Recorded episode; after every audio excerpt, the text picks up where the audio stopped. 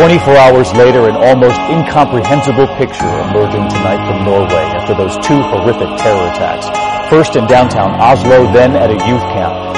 The death toll has now risen to 92, so many of the victims children.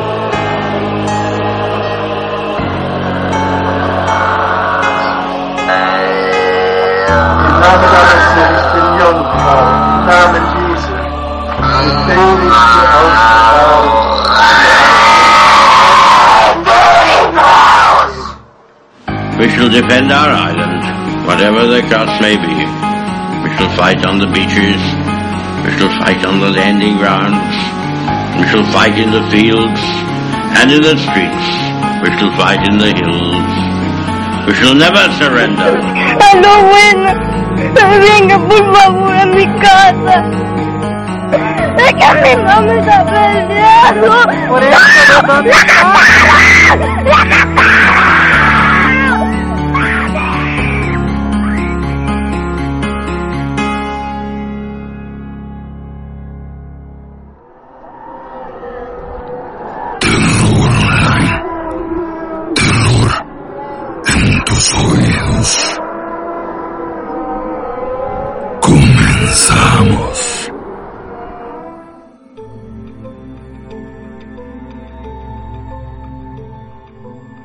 buenas noches.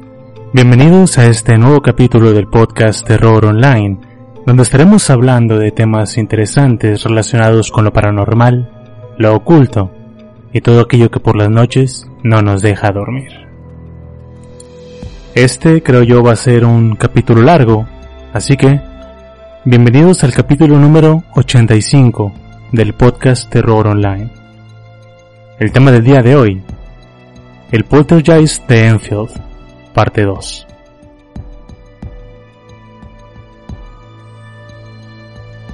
La semana pasada nos quedamos en que la rejilla de la chimenea salió disparada y aterrizó justo a un lado de la cabeza de Jimmy, quien evitó la muerte por solo unos centímetros. A la noche siguiente, Rosalinda Morris de la BBC llegó a la casa de Enfield para recopilar más información para su programa. Aproximadamente a las 10.35 de la noche, antes de que la familia se fuera a acostar y justo cuando todos salieron de la habitación de Janet, los sonidos de golpes comenzaron de nuevo. Guy Playfair y Rosalinda aplicaron lo mismo que él había hecho con Graham, fingir que bajaban las escaleras, con la diferencia que ahora ella fue quien se quedó y con una grabadora en la mano, lista para presionar grabar. Tan pronto Playfair cerró la puerta al final de las escaleras, los golpes comenzaron de nuevo, y Rosalinda se acercó a la habitación de Janet abriendo solo unos cuantos centímetros la puerta.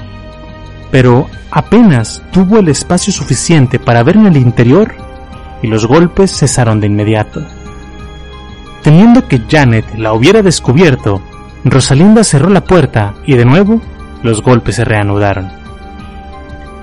A la mañana siguiente, Playfair despertó aproximadamente a las 8.30 después de escuchar una serie de ruidos escaleras abajo.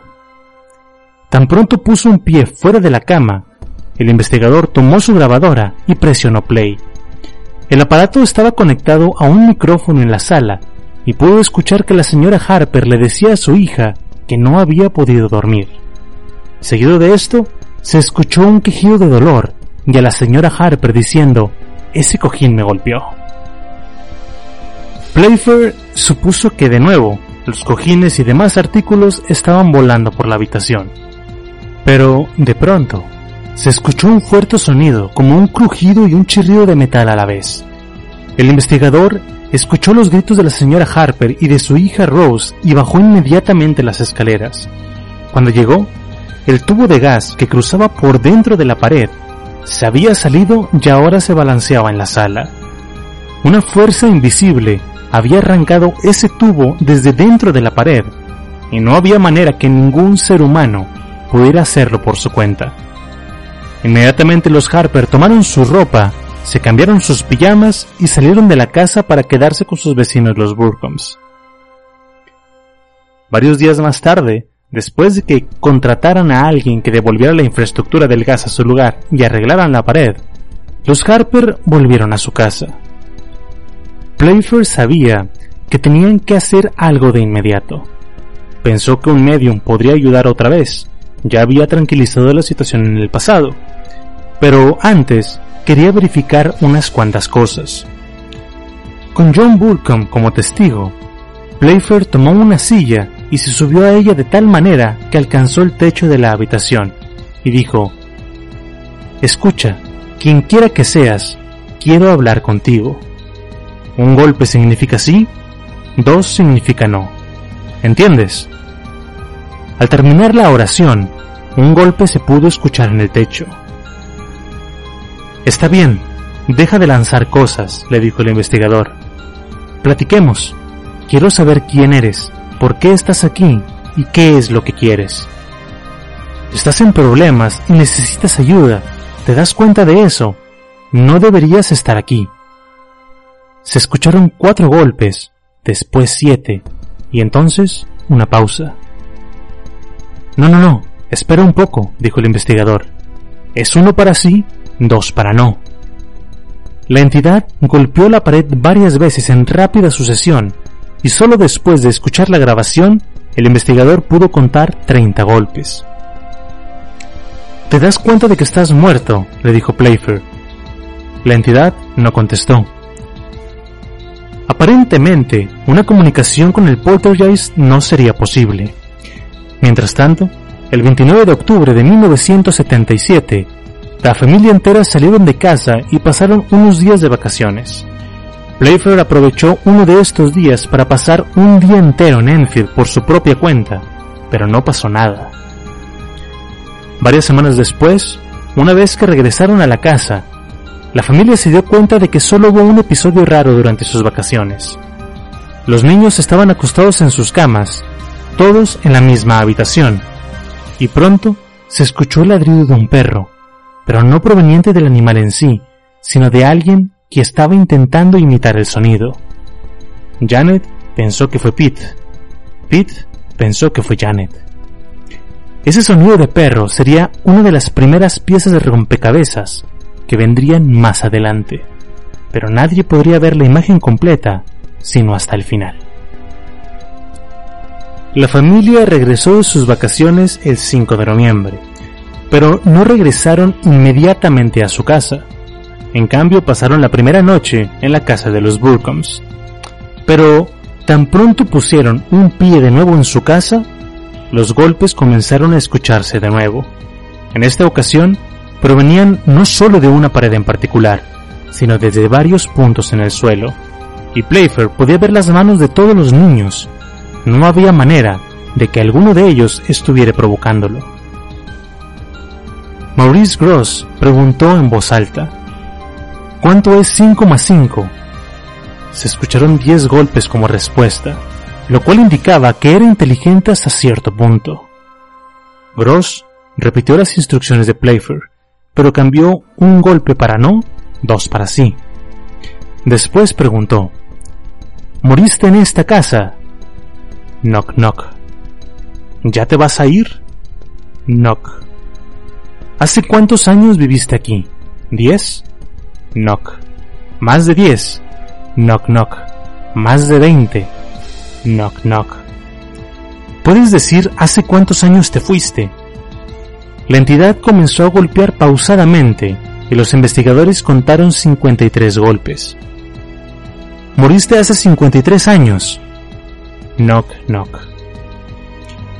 Ahora, ¿por qué estás en esta casa? Sabes que no deberías estar aquí se escucharon dos golpes, pero antes de que Gross pudiera hacer su siguiente pregunta, la entidad comenzó a golpear furiosamente las paredes. ¿Estás jugando conmigo? preguntó Gross.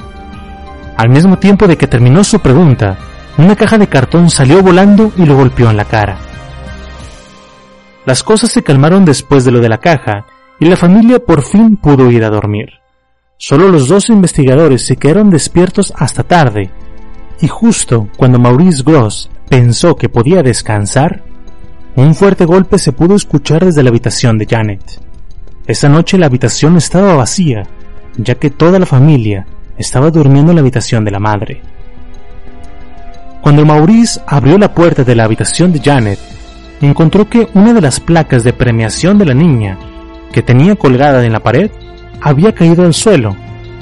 Sin embargo, el clavo al cual estaba colgado permanecía en su lugar y completamente fijo. Además, el cuadro era de plástico y apenas si pesaba. No había manera de que ese objeto causara tan fuerte estruendo al caer. Por si fuera poco, la grabadora de Maurice, que bien pudo haber grabado el ruido del golpe, estaba muerta. Las baterías que estaban cargadas hasta hace apenas unos minutos se habían descargado por completo. A la mañana siguiente, Guy Playfair decidió invitar a un físico argentino llamado Eduardo Belanovsky para que intentara encontrar alguna explicación lógica a lo que estaba sucediendo. El día de la visita se programó para el 10 de noviembre, el cumpleaños número 12 de Janet. Ese día, Gross llegó antes de que Eduardo llegara. Al entrar, encontró todos los muebles de la sala volteados. Un cenicero había salido disparado y golpeado el techo, y dos cuchillos de la cocina habían volado hacia la sala. Después de limpiar todo, se escuchó que alguien llamaba a la puerta. Eran las nueve de la noche. Gross pensó que se trataba de Eduardo, pero al abrir no había nadie. Gross cerró la puerta y subió las escaleras cuando de nuevo se escuchó que alguien llamaba a la puerta. Al abrir, de nuevo, no había nadie. Los niños no podían ser, pues estaban en la sala con la señora Harper, y mientras tanto, Playfair estaba en un bar con Eduardo. Este le mostraba al investigador un instrumento costoso diseñado para medir pequeñas variaciones en los campos magnéticos.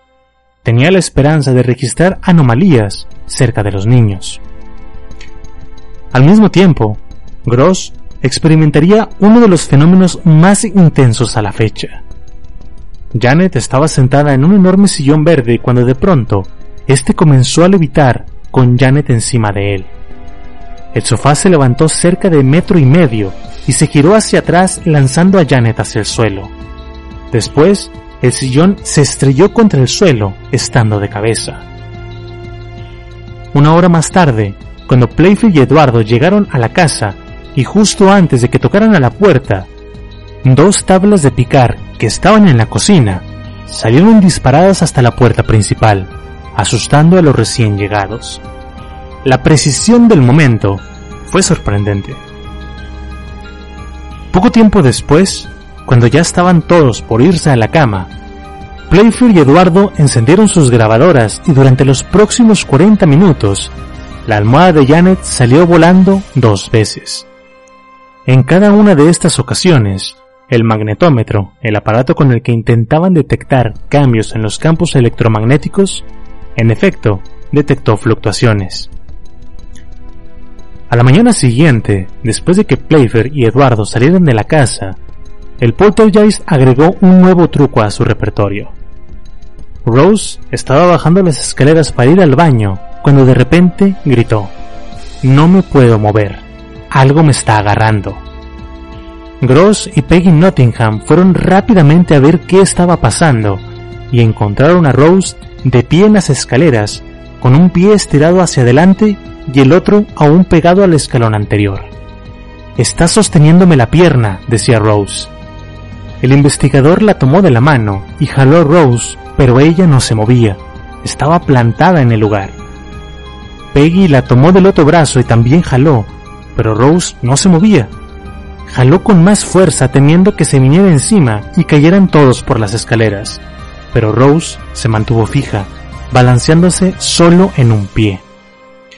No fue sino hasta que el investigador se puso detrás de ella y la giró que Rose pudo moverse de nuevo. Esto llevó a la señora Harper a querer establecer contacto con la entidad, pero, a diferencia de los investigadores que se intentaron comunicar con golpes en la pared, la señora Harper tomó una hoja y una pluma y le dijo que escribiera. Después salió de la habitación y regresó unos cuantos minutos más tarde. Cuando entró a la habitación, había una hoja de papel pero diferente a la que ella había dejado ahí. En este papel estaba escrito un mensaje que decía, me quedaré en esta casa, no se lo leas a nadie más o tomaré represalias. El papel resultó ser de un libro de ejercicios de Janet, pero ella negó haberlo escrito. Además, mientras hablaban con ella, otro papel apareció en la mesa de la sala. Este decía, ¿Puedo tener una bolsa de té? La señora Harper, obviamente extrañada, tomó una bolsa de té y la colocó junto a la carta. Cuando volvió, una segunda bolsa de té descansaba junto a la primera, pero esta estaba completamente desgarrada. Por el momento, no hubo más comunicación.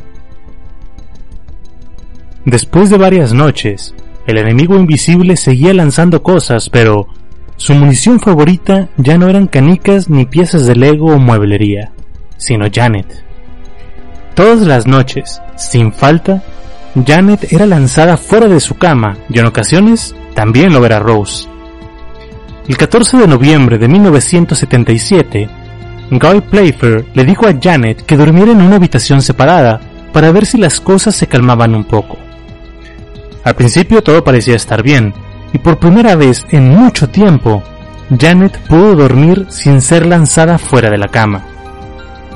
Sin embargo, mientras dormía, comenzó a soltar quejidos, comenzó a llorar en sus sueños y cuando Playfair fue con la señora Harper para contarle lo que sucedía, el investigador se dio cuenta de que Rose también estaba haciendo lo mismo, como si ambas estuvieran conectadas a la misma pesadilla.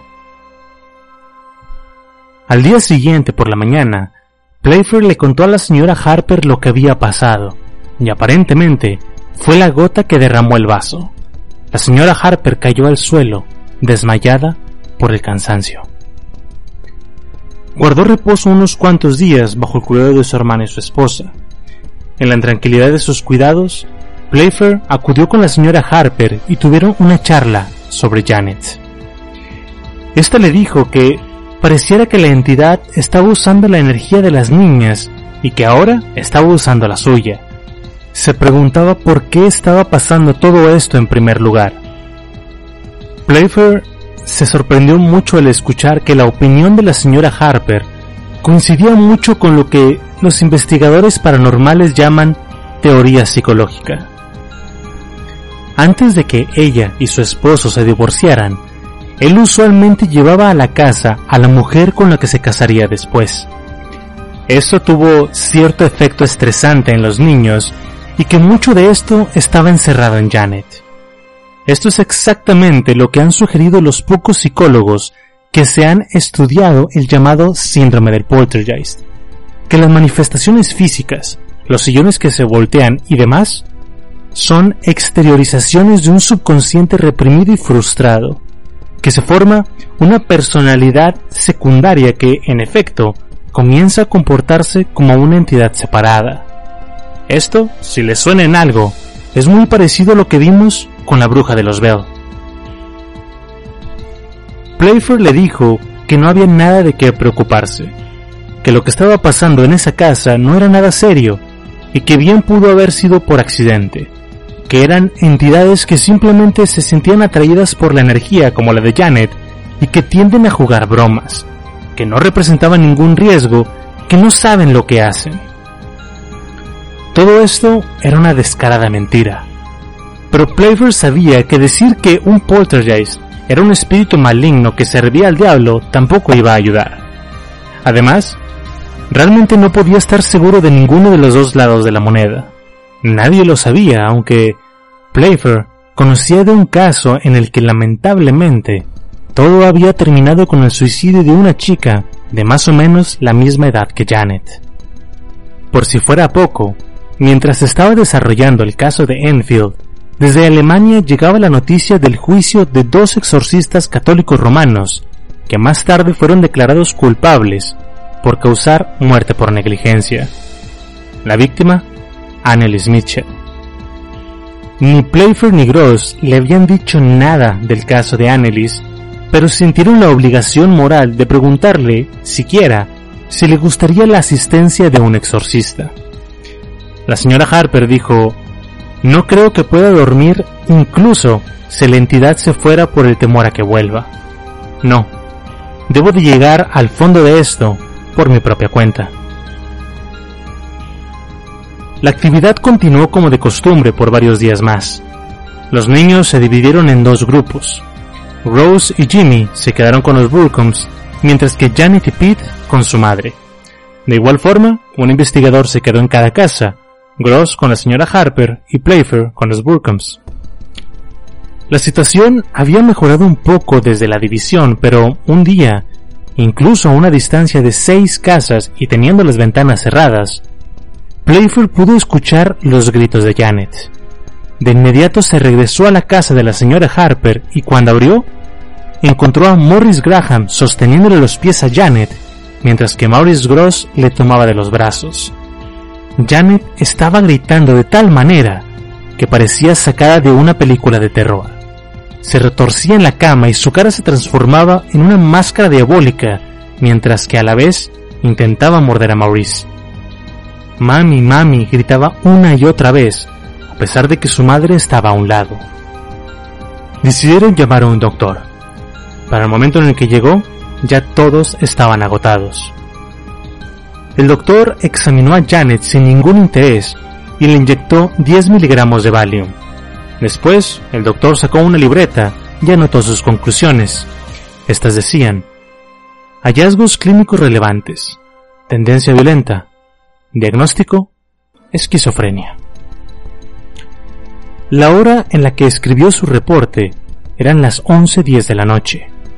Después de esto, el doctor simplemente se fue sin hacer ninguna observación más. Todos asumieron que la dosis de Valium haría que una niña de 12 años no se despertara sino hasta el día siguiente, así que todos salieron de la habitación con la intención de dormir un poco. Aproximadamente a las 11.55 de la noche, un fuerte estruendo se pudo escuchar escaleras arriba. Cuando abrieron la puerta para ver qué estaba pasando, encontraron a Janet completamente dormida, pero su cuerpo no estaba en la cama, sino sobre un estéreo que estaba dentro de un closet en la esquina de la habitación. A la noche siguiente, todo se repitió de nuevo con la diferencia de que su ataque duró solo dos horas y 40 minutos. Fue menos violenta y por lo tanto más fácil de controlar. Estaba gritando menos y llorando más, e insistentemente llamaba a su madre diciendo Mami, mami, a pesar de que todos los niños de la señora Harper se referían a ella como Ma, nunca mami. Los investigadores pensaron que tal vez quien estaba hablando no era Janet, así que se apresuraron a decir, no te preocupes, te vamos a ayudar. Tenemos amigos que pueden encontrar a tu mami. Tras decir esto, Janet se tranquilizó y la actividad se redujo a una niña sollozando y constantemente pedía por su mamá. Varios días después, Janet tuvo que ir de nuevo al hospital tras otro ataque, aunque solo le inyectaron un medicamento llamado Activan para relajarla. Cuando regresaron a la casa, los investigadores llevaron a Janet a su habitación y cerraron la puerta. Un par de horas después, cuando toda la familia estaba durmiendo, Maurice Gross escuchó un ruido proveniente de la parte de arriba. Cuando abrieron la habitación, se dieron cuenta de que Janet no estaba ahí, había desaparecido. Los investigadores despertaron a la familia entera y buscaron a Janet por todas partes. Parecía que se había sumado en el aire, pero no.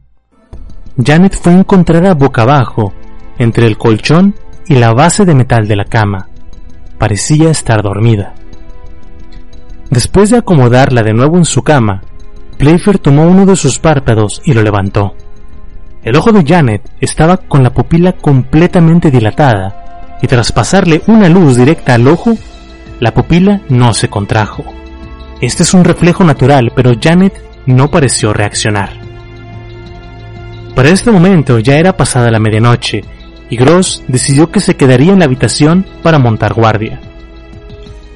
Minutos después de que la familia se fuera a dormir, Gross pudo ver de primera mano cómo Janet era expulsada de la cama con todo el colchón, no una, sino dos veces. Necesitaban ayuda de nuevo. Ya habían visto un medium y a un par de doctores, pero nada parecía ayudar. Afortunadamente, al día siguiente, Playfair se encontró con dos amigos suyos, una pareja de mediums de Brasil, con los que había trabajado antes. Playfair les pidió su ayuda y la pareja accedió.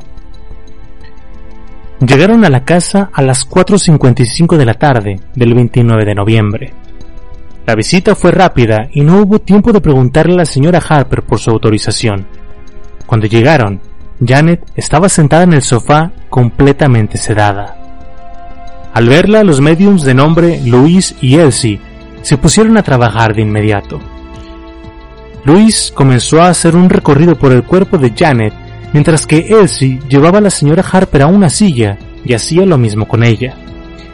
Mientras hacían esto, Janet intentó golpear a Luis, pero sus golpes parecían no tener fuerza, y después de 15 minutos, sus manos cayeron sin fuerza a sus lados.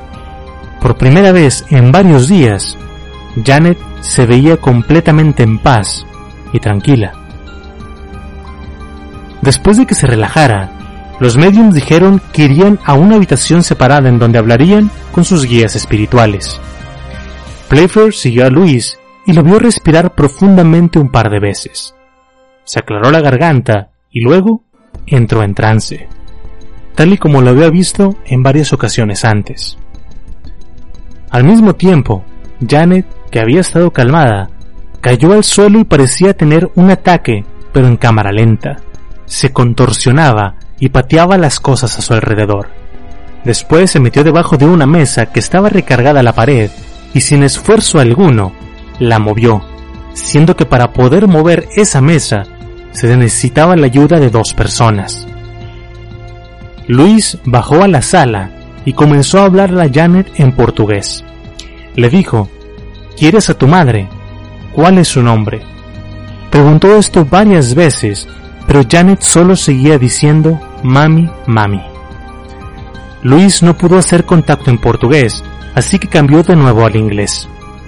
Luis le gritó, Es suficiente, sé que me entiendes perfectamente y te ordeno a que salgas de aquí. Déjala y vete. Después de unos minutos, Janet volvió a ser la misma. Abrió sus ojos y todos notaron que los reconoció.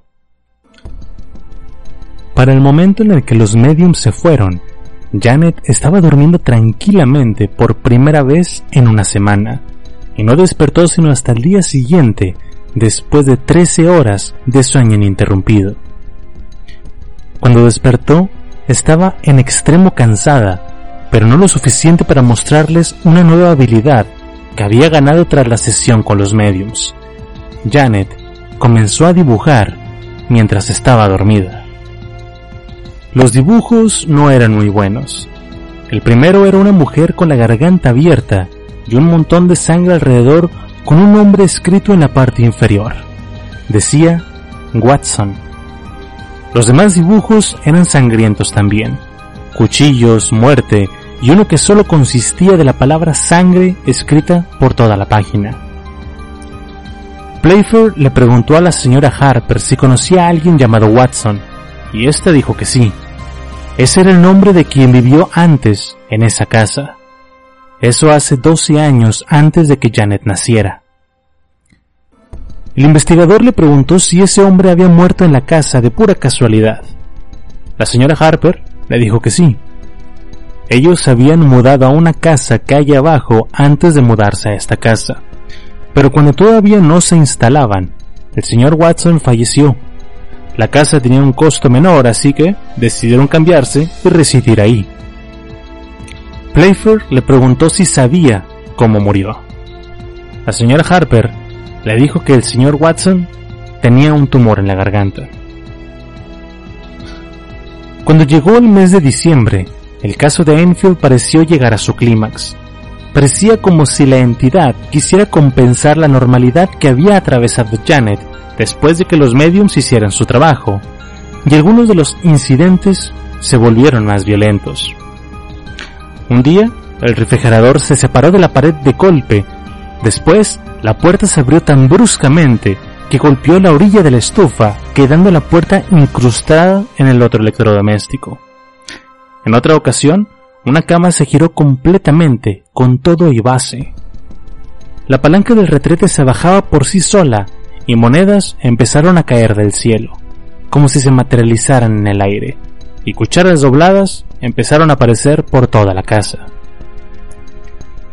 Al mismo tiempo, las niñas seguían siendo lanzadas fuera de sus camas y se seguían quejando de que sus camas vibraban, que sus sábanas eran jaladas, al igual que sus almohadas, también dijeron sentir ser pellizcadas, cacheteadas o picoteadas con agujas. Sin embargo, no todo parecía ser malo. Una mañana, la señora Harper intentaba deshacerse de un comedor. Era muy grande para la habitación y lo quería sacar al patio. Casi al instante que pensó esto, la mesa del comedor se movió por sí sola hasta la puerta del patio y las juntas en donde se armaba la mesa se soltaron hasta el punto que solo fue necesario remover los tornillos. Parecía como si la entidad le hubiera querido ayudar. Pero este pareció ser un caso aislado porque días después, el 2 de diciembre, Gross se dirigía a la calle de los Burcombs. Janet y Rose le dijeron a su madre que irían con su tío, pero la señora Harper dijo que ni de broma se quedaría sola en esa casa. Ok, ve tú, le dijo Rose a Janet. Janet dejó la casa y apenas 30 segundos después se pudo escuchar un grito provenir desde la casa de los Burcombs. Mamá, mamá, gritaba Janet completamente aterrorizada y en lágrimas. Solo después de un par de horas se pudo tranquilizar para relatar lo que había sucedido. Cuando llegó a la casa, la puerta principal se abrió por sí sola Janet pensó que su tío o tía habían abierto, pero la casa estaba completamente vacía. Cuando se acercó a la puerta, Janet sintió que alguien la jalaba hacia adentro de la casa y tras cruzar el umbral, la puerta se cerró de golpe tras de ella. Entonces, una fuerza invisible la levantó en el lugar y la dirigió escaleras arriba. Cuando llegó al último escalón, Janet cayó al suelo e inmediatamente bajó las escaleras y salió de la casa. Cuatro días después, Brenda Burkham, la prima de Janet, tocó a la puerta de los Harper aproximadamente a las 9.30.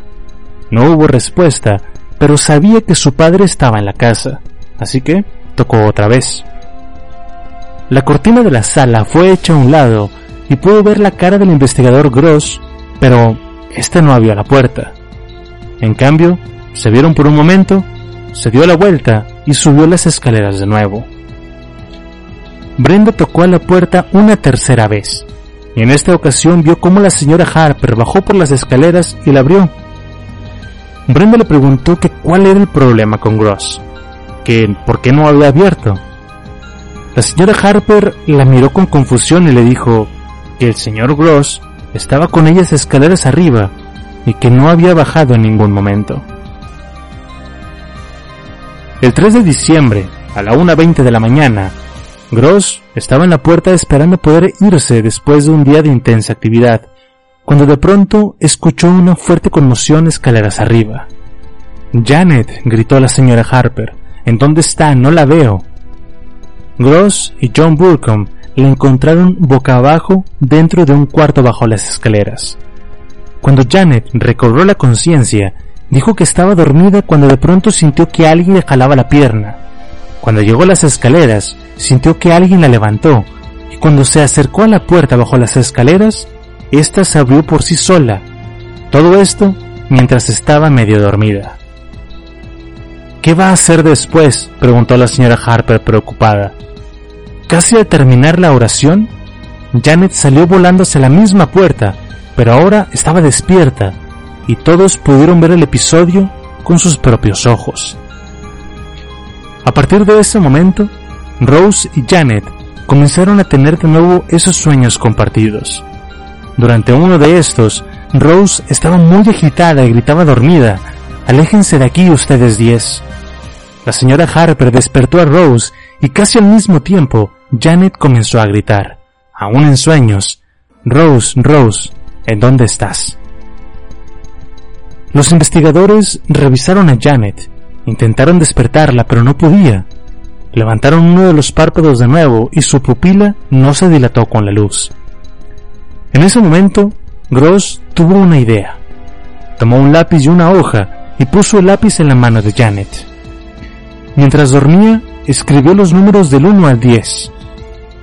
John Burcombe preguntó quiénes eran esos 10 y Rose, aparentemente dormida de nuevo, comenzó a decir, uno es un bebé, dos es una pequeña niña, tres es una niña grande, cuatro es una niña de 15, cinco es una señora anciana, seis es un muchacho, siete está a punto de cumplir 18, ocho es un anciano. Se detuvo un momento ahí y siguió diciendo, nueve, no sé qué es, no tiene cara. Y diez, ya se ha ido. De pronto gritó, Frank Watson. Aquí es importante mencionar que nadie le había dicho a Rose en ningún momento que su hermana había hecho un dibujo en donde se leía la palabra Watson. Además de que Janet decía no recordar nada de lo que había dibujado mientras dormía. ¿Quién es Watson? preguntó Burcombe. Rose respondió al instante. El hombre que murió en la silla escaleras abajo. Los días pasaron y una tarde, mientras que la señora Harper volvía de hacer unas compras, encontró un auto estacionado frente a su casa. Al acercarse le preguntó a la mujer tras el volante si se le ofrecía algo. La mujer preguntó si esta era la famosa casa con el poltergeist, a lo que la señora Harper respondió, sí, ¿quiere entrar? La mujer la miró fijamente y después aceleró a toda velocidad. En otra ocasión, un hombre tocó a la puerta y les ofreció cinco libras por dejarle pasar la noche en la casa. Y a pesar de que la señora Harper le hubiera servido el dinero, le dijo que se largara. La señora Harper había dicho en anteriores ocasiones que no tenía la intención de explotar económicamente lo que estaba pasando en su casa.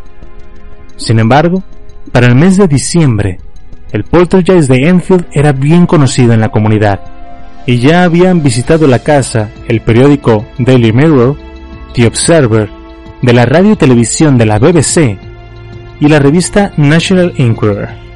La señora Harper no quería convertir la casa en una atracción turística y, a pesar de que la dirección exacta ni los nombres de la familia Harper habían sido divulgados, hubo varios mensajes que sí se lograron filtrar.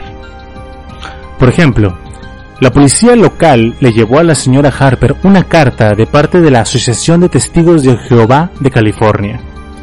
La carta tenía varias páginas y hablaba en cada una de ellas sobre demonios y espíritus malignos.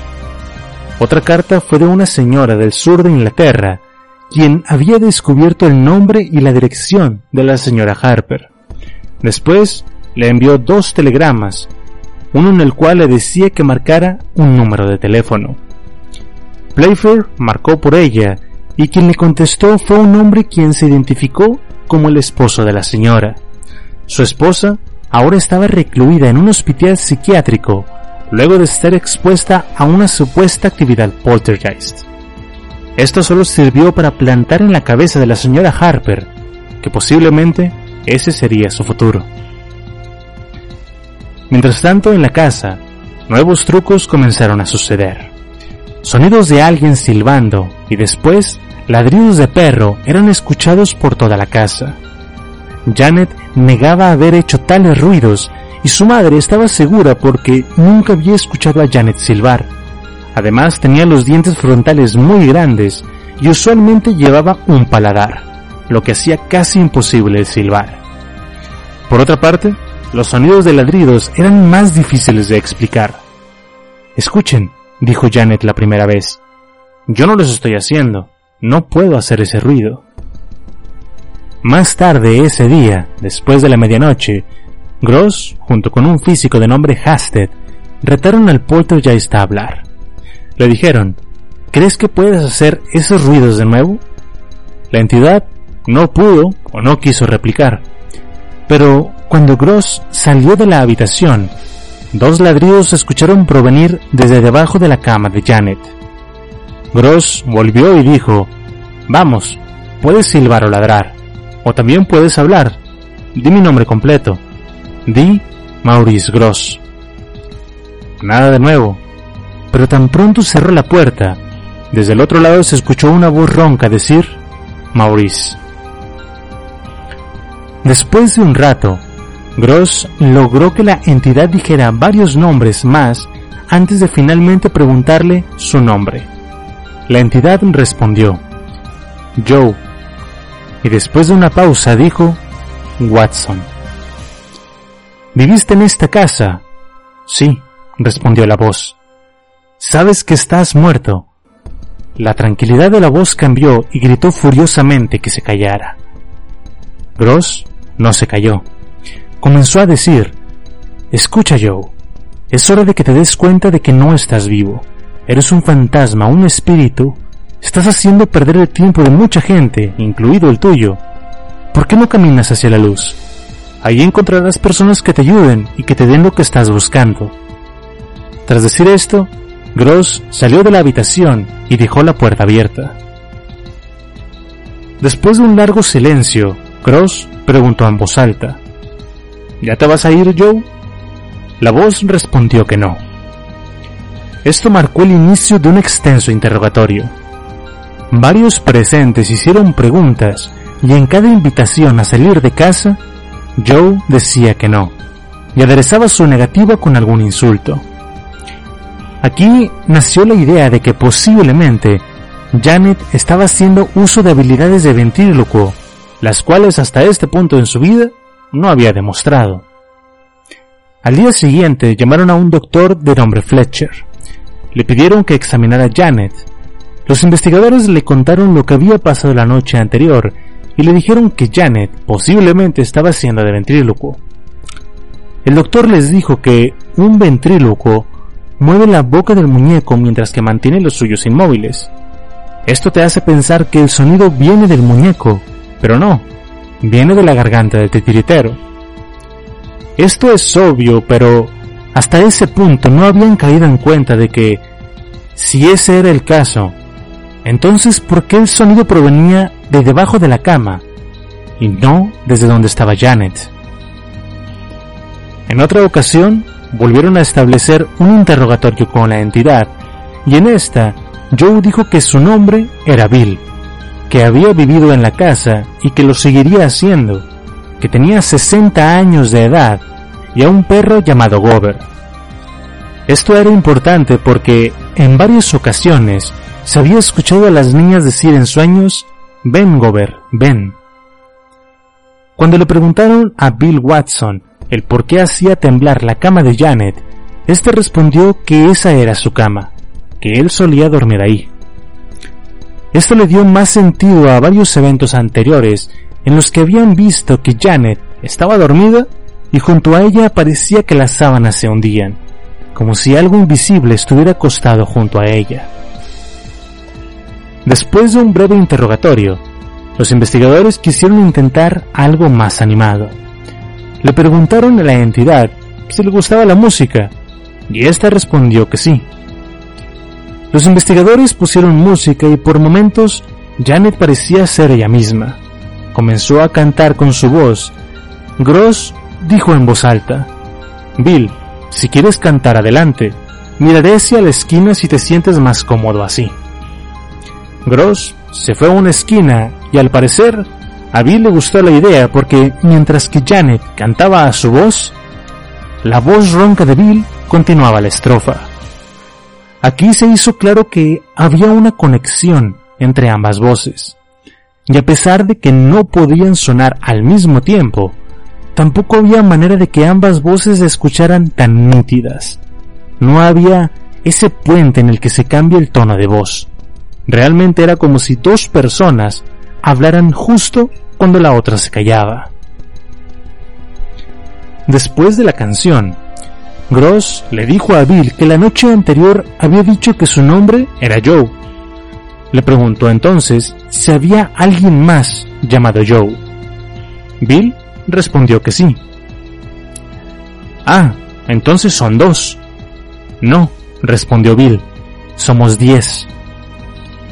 De nueva cuenta, es importante aclarar que las niñas habían dicho que eran diez personas distintas las que estaban rondando la casa. Pero esto lo habían dicho en sueños y cuando despertaron decían no recordar nada de lo que había pasado. La sesión duró un rato más, pero antes de terminar, la personalidad de Bill cambió por completo. Se escuchaba más tranquilo, más tímido. Los investigadores preguntaron si seguía siendo Bill. La entidad dijo que no. Preguntaron si era Joe. Tampoco. ¿Quién eres entonces? La voz respondió, diciendo cada palabra sílaba por sílaba. Mi nombre es Bill Hobbs y he venido aquí desde Durant Park. Tengo 70 años y he venido a ver a mi familia, pero ellos ya no están aquí. Estaban obteniendo más información, pero antes de que pudieran hacer otra pregunta, la personalidad de Bill regresó. Parecía como si dos personas distintas quisieran usar un mismo teléfono a la vez. El siguiente evento sucedió el 13 de diciembre. La casa estaba adornada para Navidad, un árbol decorado, regalos debajo de este y las botas sobre la chimenea. Normalmente cuando escuchamos sobre actividad paranormal en una casa, solemos imaginarnos que hay gritos por todas partes, que la atmósfera es completamente sombría y demás, pero no. Ese día, los investigadores pudieron ponerse en contacto de nuevo con Bill y le preguntaron cómo había muerto. Este respondió, me quedé ciego, tuve una hemorragia y me quedé dormido en esa silla en la esquina. Ahí morí. Su tono era triste. Dos días después, el 15 de diciembre, sucedió lo que, hasta la fecha, fueron los sucesos paranormales más impresionantes. El primero, la levitación de un cuerpo humano, lo cual ya habían experimentado, pero no con la intensidad de esta ocasión. Y segundo, la teletransportación de un objeto sólido. Para esto, los investigadores llamaron a otro miembro de la SPR, la Sociedad para la Investigación Psíquica. Su nombre era David Robertson. Robertson quería poner a prueba a la entidad y le pidió que hiciera que un objeto sólido cruzara a través de materia sólida Así probaría que no era Janet. Robertson se acercó a la niña y le dio un par de pantuflas y una pequeña muñeca. Le dijo, haz algo con esto. No pasó nada. Ambos, Robertson y Playfair, salieron de la habitación unos minutos y cuando regresaron una de las pantuflas no estaba por ninguna parte. Más tarde se darían cuenta que no habían revisado debajo de la cama lugar en donde aparecería la pantufla más tarde. Pero, en ese momento, Robertson se acercó de nuevo a Janet y en esta ocasión le dio un cojín de la sala.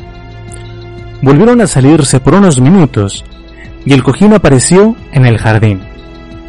La ventana de la habitación de Janet daba directamente a ese jardín, pero, según los investigadores, no había manera de que pudiera abrir la ventana sin que la escucharan. Después, Robertson le pidió a Janet que se recostara. Le explicó a Janet que era la levitación y ella le dijo que ya lo había hecho en ocasiones anteriores. Pero Robertson quería verlo por sus propios ojos. Tan pronto dejaron la habitación, un fuerte crujido proveniente de la cama se escuchó a través de la puerta, como si fuera un trampolín. Estoy siendo levitada, gritó Janet. Enseguida hubo un fuerte golpe y cuando Robertson intentó abrir la puerta, esta no se podía abrir. Robertson y Playfair llamaron a Janet a través de la puerta, pero nadie respondía. Robertson incluso intentó tirar la puerta, pero estaba sólida como un ladrillo. Rose, quien había estado viendo todos desde otra habitación, salió corriendo de la casa hacia la vivienda de los Nottingham.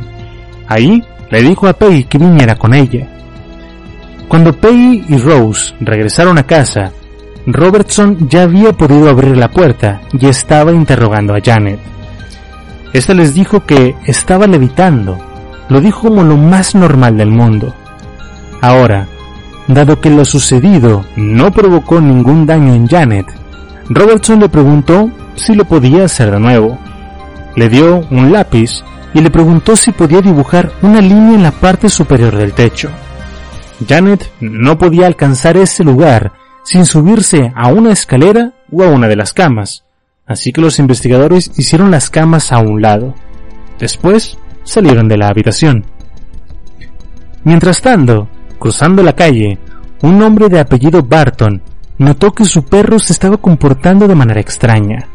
Ladraba hacia la casa de los Harper y cuando Barton miró hacia esa dirección, pudo ver a través de la ventana a Janet. Esta estaba levitando en el aire, y no solo él, sino varias personas más que iban cruzando durante ese episodio también lo vieron. Cuando Robertson intentó entrar, de nuevo la puerta estaba completamente rígida y solo después de unos minutos, ésta se liberó. Cuando entraron, Janet estaba completamente exhausta. Janet miró a Peggy y le dijo, Estuve en tu habitación. Todo estaba de color blanco. Peggy le dijo que, si había estado en su habitación, que lo intentara de nuevo y regresó a su casa.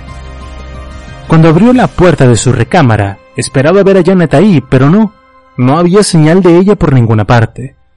Sin embargo, justo en medio de la habitación había un libro abierto. Un libro que Peggy reconoció de inmediato. Era el libro Fun and Games for Children, del que les hablé en la primera parte. Un libro que originalmente estaba en la habitación de Janet hace apenas unos segundos. Mientras tanto, antes de que Peggy regresara a casa de los Harper, Robertson le había dado un cojín rojo a Janet para que hiciera algo con él. Quería comprobar con sus propios ojos el traspaso de materia. Cuando abrió la puerta de nuevo, el cojín ya no estaba en la habitación, y los primeros en darse cuenta de a dónde había ido fueron los vecinos. El cojín rojo que Robertson le había dado a Janet apareció sobre el techo de la casa en un lugar en donde todos pudieron verlo claramente. No había manera de que Janet lo colocara ahí, además de que los vecinos lo habían visto aparecer de la nada, en un parpadeo. Al llegar la Navidad del 77, los eventos paranormales progresaron. Ahora la voz hablaba sin la necesidad de que tuvieran que salir de la habitación. Aún estaba sobre la mesa la idea de que Janet hacía esa misma voz como lo haría un ventrílocuo. Los investigadores le dijeron que repitiera las palabras Bottle of Beer, palabras que no pueden ser dichas sin despegar los labios. Pero Janet sí lo logró hacer, o más bien la entidad. Otro aspecto importantísimo de estos días es que un día antes, el 23 de diciembre, dos de las tres mascotas de la familia aparecieron muertas. Uno de los peces apareció en medio de la sala, completamente quemado. La voz diría, perdón, lo maté. Ese mismo día, el perro de la familia aparecía muerto detrás de la casa, y un día después de Navidad, Peggy Nottingham entró a la habitación de Janet solo para encontrarse con que la cortina que estaba junto a su cama se estaba enrollando alrededor de su cuello, como si se tratara de una serpiente. Después, no fue la cortina, sino su propia pijama. Esta se apretó contra su cuerpo tan fuerte que la empezó a asfixiar. Esto pasaría en tres ocasiones. Después de Año Nuevo, una nueva identidad se presentó. Dijo que su nombre era Fred y al parecer era amigable. Cuando la voz se presentó, le dijo a la señora Harper, sin ninguna razón aparente, que se deshiciera de una bolsa de plástico que había traído del sótano. Esta bolsa contenía cuchillos. Esta bolsa había venido de la casa en donde aquel hombre que les conté en la primera parte había asesinado a su hija para después suicidarse. La voz de Fred dijo, Deshazte de ellos antes de que Tommy los tome. Puede ser peligroso con los cuchillos. La señora Harper no le puso mucho atención a esto y al día siguiente, mientras estaba haciendo de desayunar y mientras que los niños seguían dormidos, la señora escuchó un ruido metálico que venía de arriba de las escaleras. Entonces escuchó pasos que fueron acelerando su velocidad. Janet bajó corriendo las escaleras y le dijo a su madre que un cuchillo flotante la estaba siguiendo. El cuchillo no se recuperó nunca. De la misma forma, una mañana mientras almorzaban, Rose tenía un tenedor en la mano y un cuchillo en la otra. De un momento a otro se dio cuenta de que el cuchillo que sostenía en la mano ya no estaba. Para terminar la comida tuvo que tomar otro. Y también, ese cuchillo nunca se encontró. Por si fuera poco, la voz no solo se escuchaba desde Janet, sino también a través de Rose. La actividad de nuevo estaba incrementando. El 15 de enero la señora Harper vio como unos pantalones flotaban, pero no vacíos, sino como si alguien invisible los tuviera puestos. Las brisas de aire frío se hicieron más frecuentes. Pete diría que alguien le pateó la espalda cuando iba saliendo del baño y en varias ocasiones encontraron excremento en las paredes del baño, como si alguien estuviera intentando escribir. Para ese entonces, John Burcombe llamó a un logópeda profesional, es decir, un doctor especializado en el habla y en los trastornos de la misma. Su intención era que diera su opinión profesional sobre las voces que se escuchaban en la casa. Este doctor escuchó las voces guturales que provenían de Janet, pero al revisarle la garganta se dio cuenta de que ésta estaba completamente sana. No había manera de que Janet hiciera esos tonos de voz tan graves y desgarradores sin lastimarse la garganta. Ahí le pidió que tosiera y explicó que, al toser, se hace que las cuerdas vocales se junten, lo cual te da una idea del tono de voz de una persona. De acuerdo al tono de voz de Janet, no había manera que replicara la voz gutural que todos habían escuchado. Ahora, al mismo tiempo que se desarrollaba el caso del poltergeist de Enfield, una pareja de nombre Robert y Marilyn Winter tenían desde los últimos tres meses de 1977 experimentando actividad paranormal en su casa. Las luces se encendían y apagaban, los cojines salían volando por la habitación, la puerta del refrigerador se abría y cerraba por sí sola, y se formaban charcos de agua en medio de la cocina. Varios de estos incidentes eran réplicas exactas de lo que sucedía en Enfield, con la excepción de un detalle. En varias ocasiones, objetos se habían incendiado por sí solos en la casa de los Winter. Los bomberos habían sido llamados en varias ocasiones y entre las cosas que se habían quemado estaba ropa de Robert, algunos periódicos en una caja de cartón, la cual había quedado chamuscada, pero el mantel sobre la que estaba estaba intacto.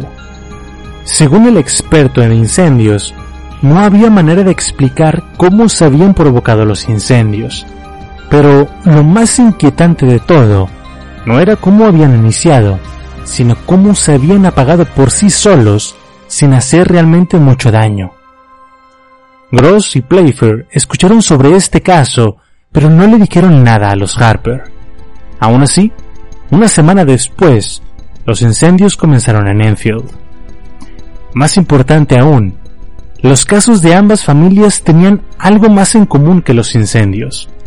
Ambos habían sido cubiertos por el periódico Daily Mirror y las fotografías de ambos casos habían sido tomadas por Graham Morris. Ahí se empezaron a preguntar si tal vez el poltergeist era algo así como una enfermedad infecciosa y que Morris era el portador. Claro, esto era una broma.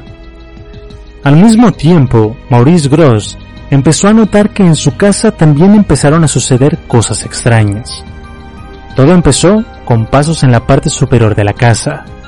Otro día escuchó un fuerte golpe mientras estaba en el patio y en otra ocasión su auto comenzó a comportarse de manera extraña.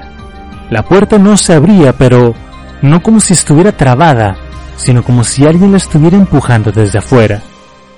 Después, una noche, Gross decidió revisar la joyería de su esposa para actualizar su póliza de seguro. Gross revisó cada una de las joyas de su esposa, las cuales eran muy valiosas para ella. Sin embargo, notó que un anillo de tres piedras de diamante no estaba. Este anillo era no solo valioso económicamente, sino también era importante para la familia. Ese anillo había pertenecido a la mamá de Gross. Después se lo dio a su nuera, y la idea es que este anillo pasara a manos de la hija de Maurice Gross cuando se casara. Lamentablemente su hija había fallecido semanas antes de que la actividad de Enfield iniciara. El nombre de su hija era Janet Gross. Seis semanas después de que el anillo desapareciera, este se materializó de nuevo en el lugar en donde se supone debió de estar en primer lugar. Estos episodios que sucedieron en la casa de Gross pusieron mucha carga emocional en él. Eventualmente, Gross y Playfair tuvieron una plática en la que Gross comentó que tal vez los colegas de la SPR habían tenido razón, que ellos eran los causantes de todo y que lo mejor era dar por terminado el caso. Playfair le dijo que eso era lo que sus colegas querían que creyeran, y le dijo que si quería llamar a algún psicólogo para que revisara a Janet de nuevo. Gross, completamente harto, le dijo que no había ninguna diferencia. Ya habían llamado a psicólogos, doctores, mediums y hasta un mago para que revisara lo que estaba pasando en la casa. Finalmente, Gross, después de calmarse, le dijo a Playfair que le gustaría intentar con otro medium. Después de todo, en ocasiones anteriores, la actividad se había calmado por un tiempo después de la visita de uno de estos. El medium recomendado en esta ocasión resultó ser un hombre muy particular. Su nombre era Gary Serrick y se negó rotundamente a recibir pago alguno por sus servicios. No le habían dicho prácticamente nada sobre Enfield, pero Gary aceptó de inmediato. Déjenme les explico cómo trabajo. Primero, permito que mi guía espiritual me diga qué es lo que está pasando. Luego, bajo su control, entro en un trance y le permito a quien esté causando el problema que venga, y así podemos hablar con él para después tratar de ayudarlo. Segundo, solo lo haré una vez. Si la familia piensa que estoy disponible día y noche, nunca tendré paz. Y por último, no acepto ningún pago por mi trabajo, ni siquiera una barra de chocolate. Lo que se me dio gratis, gratis lo doy. Los investigadores se dirigieron hacia Enfield con Gary, su hijo y un colega que regularmente trabajaba con él. Antes de llegar a la casa, Gary le dijo a Playfair, ¿sabes? Hay más de una entidad involucrada. Es una situación seria. Cuando Gary llegó a la casa y se presentó ante los Harper, los sentó a todos en la sala y comenzó a decir, Hace muchas vidas ustedes estaban juntos. Ustedes, señalando a las niñas, eran hermanas y su madre era una dama del pueblo que les decía que no debían de hurgar con la brujería, cosa que solían hacer. Ahora se le ha permitido a su madre volver a su familia para actuar como estabilizadora, para mantenerlos juntos. Murieron, durmieron y cuando renacieron, la personalidad dominante se hizo cargo. En ese momento miró a Janet. ¿Saben? continuó diciendo. Algunas personas nacen con la habilidad de ver y escuchar cosas que las otras personas no pueden. Los llamamos mediums. Yo soy uno, ustedes también. Han podido atraer a todas estas horribles cosas inconscientemente. ¿Entienden? No están viniendo por ustedes, están viniendo a través de ustedes.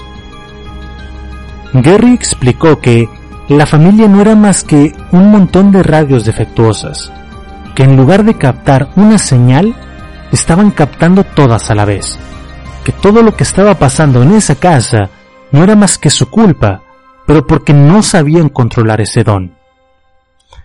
Después de la explicación, Gary entró en un trance y comenzó a decir varios nombres. Escucho los nombres de Lil y Tessie. Estos nombres eran de dos vecinos cercanos a los Harper, Después dijo, también escucho match. La señora Harper dijo que sus compañeros de trabajo solían decirle así hace más de 20 años. Gary continuó diciendo, hay alguien llamada Dolly y una persona que solía beber demasiado. La señora Harper comentó que una amiga de la infancia se llamaba así y que había un hombre con el que salía que solía beber mucho. El medium dijo otros dos nombres, Alfred y Alice. La señora Harper dijo que su padre se llamaba Alfred y su madre Alice. Gary había acertado en siete ocasiones y la señora Harper estaba muy sorprendida. Sin embargo, nada de esto realmente ayudaba a la familia, o al menos así lo creyeron en un inicio. Gary les dijo que no había nada que él pudiera hacer para ayudarlos, que todo estaba en sus manos, de ellos dependía el cerrar la puerta a estos entes. Uno pensaría que la visita de Gary no tendría efecto alguno, pero aparentemente la lectura sobre todos estos conocidos de la señora Harper no tuvo la intención de curarla, sino hacerla creer que el don de Gary era real y que tal vez el de ellos también. Después de la visita de este medium, la familia Harper disfrutó de un periodo de casi tranquilidad total. Por tercera vez, un medium había tenido una influencia favorable en los eventos de la casa, pero, de nueva cuenta, no duró por siempre. Tras un periodo de calma, toda la actividad anterior se reanudó. Las voces ahora se escuchaban día y noche, sin importar si las puertas estaban abiertas o cerradas. En una ocasión, cuando la familia estaba a punto de salir a comprar víveres, la señora Harper decidió ir al baño. Pero en ese momento escuchó que alguien tocaba la puerta desde el otro lado. No había nadie en la casa más que ella. Todos estaban en el auto. La señora Harper terminó de hacer sus necesidades y salió del baño Justo cuando cruzó la puerta, sintió que alguien más había entrado, alguien invisible. La señora Harper miró hacia atrás, pero no vio a nadie. Entonces recordó que no había jalado la cadena y cuando estaba por salir del baño, ahí estaba frente a ella. Un niño flotando con alguna clase de camisón. Por un momento pensó que era su hijo Jimmy, pero no, solo se parecía a él. Cuando la señora Harper le contó a los investigadores, su hermano John les dijo que habían tenido un hermano, pero que falleció cuando tenía cinco años, siendo en ese entonces la viva imagen de Jimmy.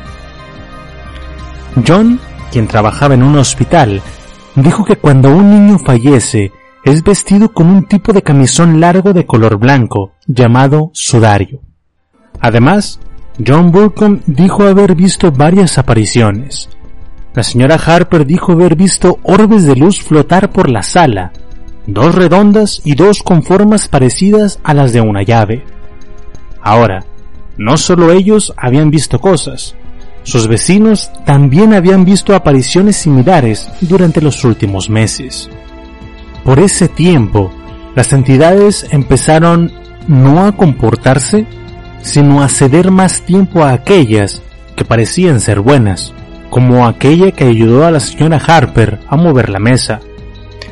Otro episodio similar a este fue cuando estaba cocinando un pastel y antes de agregarle azúcar, una voz detrás de ella le dijo gentilmente, no es suficiente azúcar, mami. No había nadie en la casa en ese momento más que ella, y cuando revisó las medidas, se dio cuenta de que efectivamente era menos azúcar de la que normalmente usaba. Después, a mediados del año, el 19 de junio de 1978, Janet fue trasladada al hospital de Maudsley, un instituto de neuropsiquiatría, en donde se revisaría si algo estaba mal con ella. Fue un alivio para la familia porque este hospital era de gran reconocimiento y solo porque uno de los doctores se interesó en el caso de Janet, les ayudó a conseguir un lugar para ella, quien aceptó felizmente. Mientras tanto, la actividad en la casa de Enfield continuó. En una ocasión, John Burcombe llegó a la casa de los Harper y cuando se paró frente a la puerta, ésta se abrió por sí sola. John entró esperando ver a uno de los niños detrás de la puerta, pero no había nadie. En otra ocasión, mientras que estaba con su hermana en la casa, ambos escucharon ruidos. Eran risas de niños, pero ni Rose, Jimmy ni Pete estaban en casa. Ambos pensaron que el sonido había venido de la cocina, así que John se adelantó y cuando intentó abrir la puerta que conducía a la cocina, sintió como si alguien lo jalara hacia la habitación. La tercera y más impactante experiencia de John vendría poco tiempo después. La familia Harper estaba de vacaciones junto con Janet, quien había obtenido un permiso especial para salir del hospital. En esa ocasión, John entró a la casa y se paró en medio de la sala. Miró hacia la ventana y vio a la gente pasar por la calle. Entonces, giró la cabeza hacia su derecha, hacia la cocina. Ahí, en la mesa, vio que estaba sentado un hombre dándole la espalda. Este estaba vestido con una camisa azul sin cuello, no con una camisa nueva, sino con esas que se usaban en los años 30. Llevaba las mangas arremangadas, pantalón negro, cinturón de cuero y cabello gris. En ese instante, John pensó decirle, ¡Eh tú, qué haces aquí! Pero se acordó en qué casa estaba. John cerró los ojos por un par de segundos y cuando los abrió, el hombre se había ido. Cuando John contó lo que había sucedido, alguien particularmente interesado en el suceso fue Vic Nottingham. Una de las voces que se escuchaban en la casa se había identificado bajo el nombre de Fred. Vic dijo que su abuelo se llamaba así y que siempre vestía camisas sin cuello, arremangadas y que siempre llevaba un cinturón de cuero. No solo eso, dijo que sus abuelos habían tenido un hijo, es decir, un tío suyo, que había muerto a la edad de cuatro años después de caer por la chimenea. Esto fue un poco espeluznante cuando recordaron que Rose les había dicho meses atrás que en una ocasión había visto la aparición de un niño saltando en la chimenea.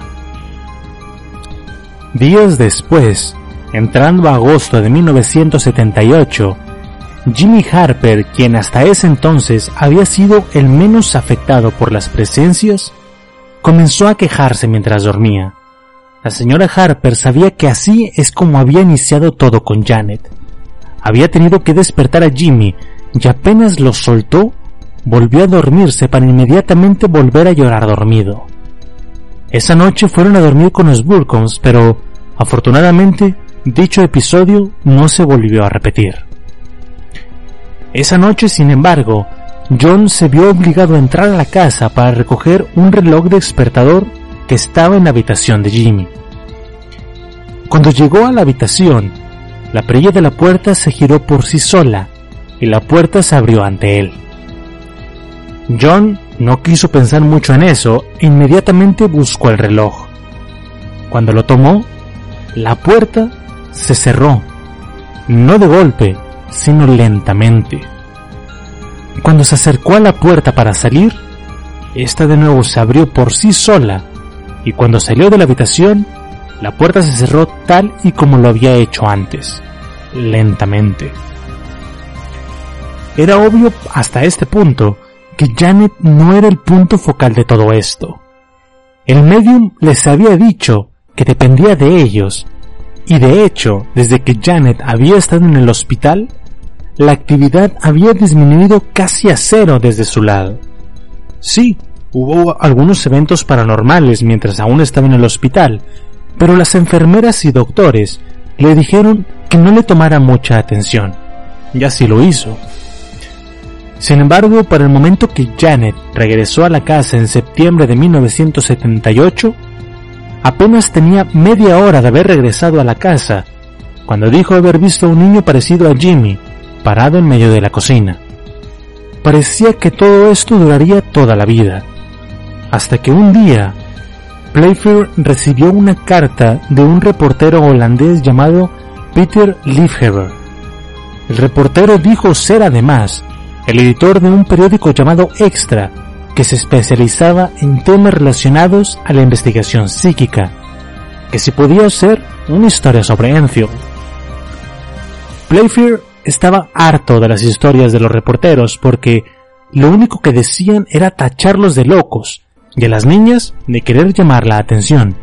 En un principio sí lo había pensado, pero después de haber sido testigo de tantos fenómenos, no había manera de que no se molestara cuando alguien lo tachaba de loco. Sin embargo, este reportero no solo quería hacer una historia, sino también quería ponerle un fin. El reportero Peter llegó a la casa en octubre de 1978, preparado para pasar una semana entera en la casa. Junto a él venía un hombre llamado Dono Melig Melig. Peter le dijo a todos que Dono era un clarividente y un sanador, y que ya había solucionado dos casos de poltergeist. ¿Y cómo detienes a estas cosas? preguntó Playfair. Dono dijo, curo a la gente de la casa. Es lo más importante. Cuando la gente pierde mucha energía de sus cuerpos, se hacen susceptibles a las energías externas. Mi trabajo es prevenir que esa energía deje sus cuerpos. Yo cierro las puertas. Esto último fue exactamente lo que el último medium, Gary, había dicho. Cierren las puertas. El día antes de que los holandeses llegaran a la casa, fue un día particularmente malo. Una de las cajoneras había salido disparada mientras todos estaban dormidos. Más excrementos aparecieron en el piso. Los Harper escucharon pasos por toda la casa e incluso que alguien les jadeaba en el oído. En su primera visita, el 2 de octubre, Dono anduvo por toda la casa diciendo poco y haciendo casi nada. Después, preguntó si podía hablar con Janet a solas y se le llevó a comprarle un helado. Mientras tanto, Peter le hizo compañía a todos los demás. Cuando Dono regresó, subió a las escaleras por unos minutos, bajó, habló con la familia sobre cosas triviales y Playfield tuvo que aguantarse a preguntarle qué estaba haciendo. En su ausencia, Peter le había dicho que no cuestionara a Dono, que él sabía qué hacía y que el tiempo de preguntas llegaría. Dono dijo que experimentaría un viaje astral esa noche en el hotel y que haría lo que tenía que hacer. Dos días después, Peter y Dono llegaron a la casa de los Harper con varios regalos incluidos cajas de chocolates y un cassette con la música de la película Vaselina. Janet puso el cassette y ella y Rose comenzaron a bailar por toda la habitación. Era una noche particularmente relajada y una vez más, pareciera que Dono no hizo nada importante. Sin embargo, les dijo que efectivamente había tenido un viaje astral y que fue difícil, pero que había logrado detectar a una mujer de 24 años. Playfield le preguntó que qué planeaba hacer esa noche y Dono simplemente respondió depende de la atmósfera. ¿Qué has hecho hasta ahora? le preguntó. Nada especial, le dijo Dono. Lo más importante es calmar a los niños. El día 6 de octubre, Dono y Peter se dirigían a la estación de trenes. Playfair los iba llevando. El investigador estaba un poco desilusionado de que no viera a Dono hacer algo en particular.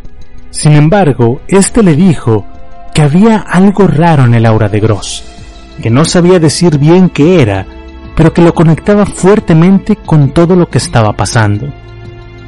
Los tres hombres decidieron desviarse un poco e ir a la oficina de Gross para hablar con él antes de marcharse. Al llegar, Dono le dijo que había algo muy cercano a él, a su familia, algo relacionado con el asunto y que su conexión era tan fuerte que lo colocaba a él, a Maurice Gross, justo en medio del caso. Entonces, Peter dijo, Dono ha traído a colación el tema de una mujer de 24 años que, él cree, está relacionada con Gross. Dono le preguntó si tenía alguna idea de qué estaba haciendo esa mujer ahí. Después siguió diciendo que dicha mujer estaba ligada al caso por dos cosas. La primera, esta mujer estaba fuertemente conectada a Janet Harper, específicamente. La segunda, dijo, en algún punto, Gross nos dijo que tenía una hija de 23 años que había fallecido en un accidente. Janet Gross, quien había fallecido en 1976, de estar viva, tendría 24 años. Antes de irse, Dono le dijo a Maurice que la mujer de 24 años que había detectado en la casa era su hija. Después de que los holandeses se fueran, Maurice Gross y Guy Playfair se quedaron hablando sobre las entidades que habitaban la casa. Recordaron que no todas las entidades eran malas. Algunas eran agradables, como aquella que ayudó a la señora Harper con la mesa o la azúcar. También estaban aquellas que no hacían daño alguno, como el niño con el sudario o el hombre que John había visto sentado en la cocina. Playfair le dijo que estaban ahí y nada más, y que hasta donde podían saber, posiblemente estaban ayudando. Recuerden que hubo una entidad que le advirtió a la señora Harper que se deshiciera de una bolsa de cuchillos. Gross le preguntó entonces qué estaba haciendo su hija ahí. Playfair le dijo que tal vez, solo tal vez, su hija quería que su padre supiera que no había dejado de existir del todo, que aún estaba ahí. Le dijo, todo sucedió poco después de que falleció tu hija. Entonces, llega un caso a tus manos, un caso que de inicio no querías tomar y que curiosamente involucra a una chica llamada Janet. Tu hija, al ser una periodista interesada en los temas paranormales decide cubrir la historia, pero no puede hacerlo por sí sola, así que te pide a ti que lo hagas por ella. Playfair no hablaba sin saber. Después de estar dos años trabajando juntos, pláticas sobre Janet Gross habían salido a colación, y Playfair la había llegado a conocer bien por boca de su compañero. Maurice Gross le dijo que estaba bien, que le creía, pero eso no explicaba el por qué había tanta actividad en esa casa en primer lugar.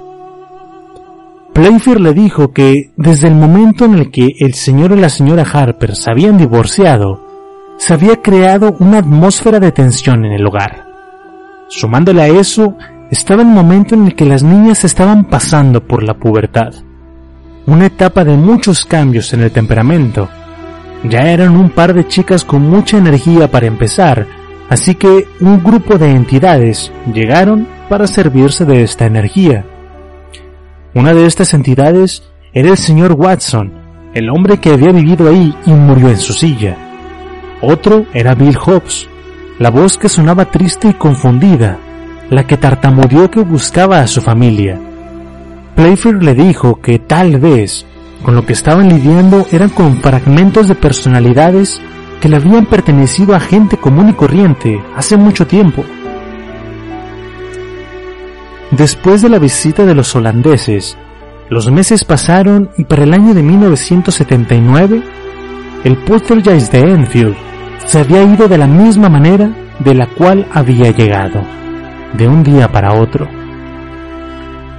A través de este periodo, Gross se mantuvo en contacto con los Harper ayudándolos con sus problemas prácticos y emocionales. Esto último pudo haber sido lo que contribuyó enormemente en hacer que todo volviera a la normalidad. De hecho, pudo haber sido lo que la familia necesitó desde un principio. Una mano amiga disponible para ayudarles. Una válvula de escape a sus problemas emocionales. Eso es todo por el día de hoy.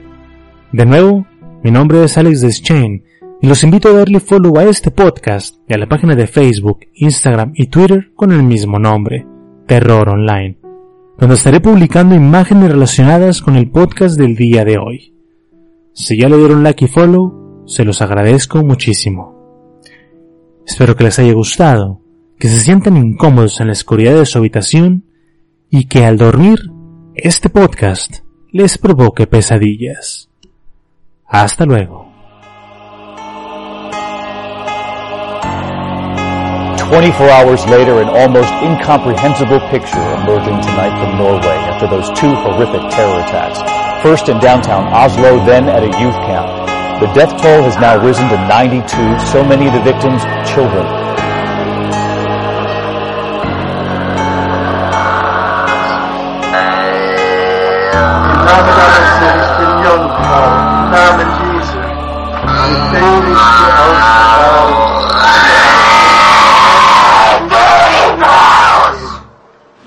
Shall defend our island, whatever the cost may be. We shall fight on the beaches. We shall fight on the landing grounds. We shall fight in the fields and in the streets. We shall fight in the hills. We shall never surrender. Halloween, venga por favor a mi casa. Es que mi mamá está peleando. Por eso no ¡La mataron! ¡La mataron!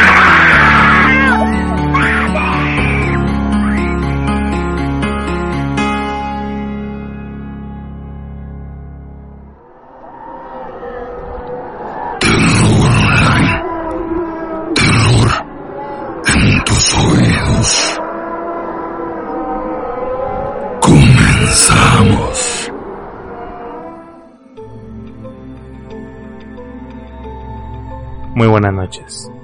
Bienvenidos a este nuevo capítulo del podcast Terror Online, donde estaremos hablando de temas interesantes relacionados con lo paranormal, lo oculto y todo aquello que por las noches no nos deja dormir. Hace tiempo que no les traía un tema paranormal y pensé, ¿por qué no? Esta semana y la que sigue estaremos hablando de uno de los sucesos más conocidos en el mundo paranormal. Muchos seguramente han visto la película de El Conjuro 2, que, según la película y la pareja de investigadores Warren, trabajaron en este caso. La verdad es que apenas y pisaron la casa. Así que, si pensabas que esto sería como la película, déjame decirte que no. Este día conocerán todo lo que sucedió en el interior de esa casa y lo que la familia Harper tuvo que experimentar. Sin más preámbulos, bienvenidos al capítulo número 84 del podcast Terror Online. El tema del día de hoy, el poltergeist de Enfield, parte 1.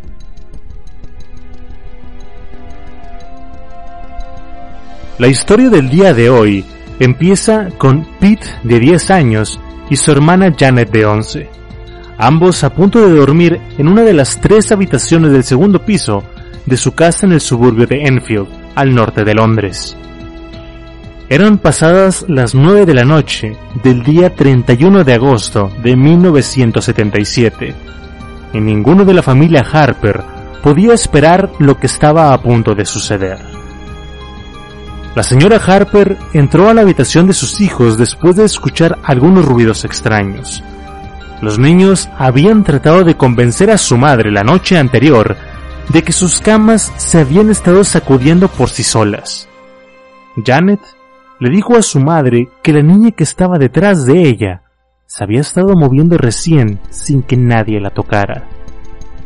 La señora Harper, un poco harta de esta situación, tomó la silla y les dijo, Está bien, me la llevaré. Apenas les dio las buenas noches y presionó el interruptor de la luz, y ella también escuchó algo. Encendió la luz de inmediato, pero todo parecía estar en orden.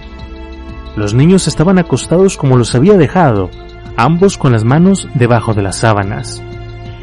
La señora Harper apagó las luces de nuevo e inmediatamente escuchó como si alguien se moviera por la habitación usando unas pantuflas, y no eran sus hijos. De pronto, se comenzaron a escuchar golpes en la pared. Los tres escucharon cuatro fuertes golpes. A pesar de que no se le pudo ocurrir una explicación lógica para los golpes y los sonidos en la habitación, la señora Harper pensó que debía de haber alguna. Sin embargo, no hubo explicación para lo que sucedió después. Una pesada cajonera que estaba junto a la puerta comenzó a deslizarse separándose de la pared. La señora Harper se quedó congelada e incluso los niños se quedaron mudos. La madre de familia se acercó a la cajonera y la empujó hacia la pared para devolverla a su posición original. Y solo ahí se pudo dar cuenta de que dicha cajonera se había movido más de 30 centímetros lejos de la pared. Dio un paso atrás y ésta se empezó a mover de nuevo, pero en esta ocasión hacia un lado, hacia la puerta como si intentara bloquearla. La señora Harper de inmediato se colocó en un lado y empujó hacia atrás, pero la cajonera no se movía. Era como si alguien la estuviera empujando desde el otro lado. Cuando la fuerza invisible cedió y la cajonera fue puesta a un lado, la señora Harper se giró hacia sus hijos y les dijo, Está bien, todos abajo. Bajaron sábanas, almohadas y demás. Detrás de ellos se unieron los otros dos niños de la familia, Rose y Jimmy. Sin embargo, no se quedaron en la casa mucho tiempo. Decidieron ir con sus vecinos, John y Sylvie Burkham.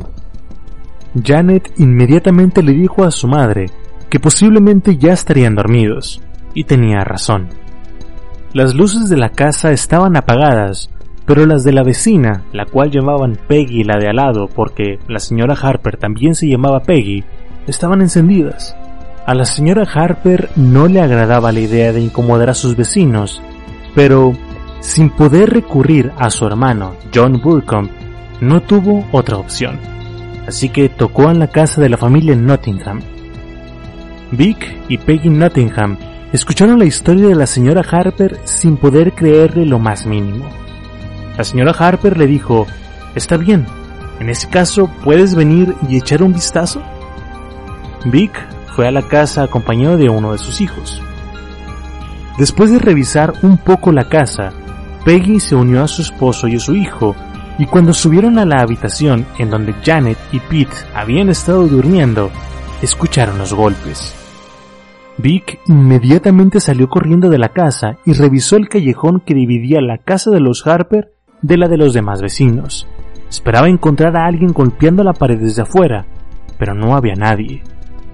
Mientras tanto, los sonidos de golpes seguían escuchándose a la vez de que cuando colocó la mano en la pared, dijo sentir vibraciones, que los golpes se escuchaban un poco amortiguados, como si vinieran desde dentro de la pared, como si alguien quisiera salir de ella. En ese momento, la señora Harper hizo lo único que pensó que podía hacer, llamar a la policía. La oficial Caroline Hibbs llegó en su patrulla junto con un compañero. Al llegar a la casa, Caroline esperaba encontrar alguna pelea doméstica, un intento de robo o algo similar. Pero al llegar, solo encontró a siete personas ordinarias, todas en una habitación y completamente asustadas. La señora Harper trató de mantenerse lo más calmada para no parecer una loca y le dijo a la oficial, creo que mi casa está embrujada. Les relató lo que había pasado y los oficiales escucharon sin interrumpirla en ningún momento. Cuando la oficial Hibbs abrió la boca para decir algo, Vic Nottingham la interrumpió y le dijo, Mire, apagaré las luces de la sala y veamos si algo pasa. Cuando las luces se apagaron, los sonidos de golpes se repitieron de nuevo. Cuatro golpes, pero ahora desde una pared distinta. Por segunda vez en la noche, la casa fue revisada por completo. La oficial estaba en la cocina cuando Pete Harper señaló una de las sillas que estaba junto al sofá.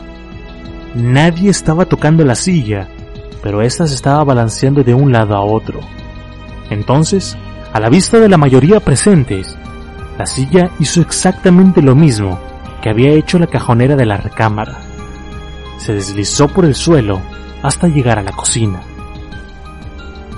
Para este momento eran pasadas las 12 de la medianoche y los oficiales le explicaron que no había nada que pudieran hacer. Nadie estaba rompiendo la ley y se veía algo invisible rompiendo las leyes de la naturaleza, entonces ese era un trabajo para los científicos. Cuando la policía se fue, nadie quiso subir las escaleras y prefirieron improvisar una cama en la sala. Nadie durmió mucho esa noche. A la mañana siguiente, todo parecía haber vuelto a la normalidad. Sin embargo, apenas se estaban recuperando de lo que había pasado la noche anterior cuando todo comenzó de nuevo. Algo o alguien comenzó a lanzar canicas y piezas de Lego de Jimmy. Simplemente volaban por el aire o caían al suelo como si se hubieran materializado en el techo. De nueva cuenta, la señora Harper pidió la ayuda de sus vecinos, los Nottingham, y en esta ocasión, el padre de Peggy, el señor Richardson, estaba en casa. Cuando éste entró a la cocina, Dos canicas pasaron volando junto a él a una velocidad impresionante y se clavaron en la puerta del baño que estaba justo detrás de él, al final del pasillo. Cuando las tocó para revisarlas, las canicas estaban ardiendo. La señora Harper llamó a la policía de nuevo y el oficial que se presentó en esta ocasión se dirigió a los niños diciéndoles que no había motivos para estar asustados, que todo estaría bien. Nada estuvo bien. La familia entera estaba asustada y tuvieron que pasar otra noche en la sala. Al día siguiente, el bombardeo de canicas y piezas de Lego continuó y también el día siguiente. Para la tarde del domingo 4 de septiembre de 1977, la señora Harper ya estaba harta. Vic le preguntó a su vecina qué pensaba hacer y la señora Harper le dijo que subiría a todos a su camioneta y los llevaría a la estación de policía hasta que ellos se hicieran cargo, que los acomodaran en alguna parte o algo por el estilo. Vic le dijo que no, que esperara. Entonces llamó al periódico Daily Mirror para preguntar si había alguien a quien pudieran contactar. El periódico envió a un reportero llamado Douglas Benz y a un fotógrafo de nombre Graham Morris. Después de poco tiempo en la casa, Benz y Morris quedaron convencidos de que algo raro estaba pasando en esa casa. Se sentía, pero a pesar de que estuvieron todo el domingo con los Harper, no sucedió nada. Poco después de las 2 de la mañana del lunes 5 de septiembre, los invitados decidieron irse. Justo cuando cerraron la puerta de la casa, las canicas y legos comenzaron a volar por todas partes. El padre de Peggy salió corriendo a buscarlos y Morris inmediatamente tomó una de las cámaras para intentar fotografiar la actividad. De pie junto a la señora Harper a la entrada de la cocina y con su dedo sobre el botón de la cámara, Morris vio algo moverse por el rabillo de su ojo izquierdo. La señora Harper se agachó y en un microsegundo algo golpeó a Morris justo sobre su ojo derecho. Casi lo pierde. Era una pieza de Lego. Tiempo después llegó otro reportero a la casa, un hombre llamado George Fallows. Este reportero había escuchado sobre lo sucedido en la casa de Enfield y decidió verlo con sus propios ojos, llevando al fotógrafo David Torf con él.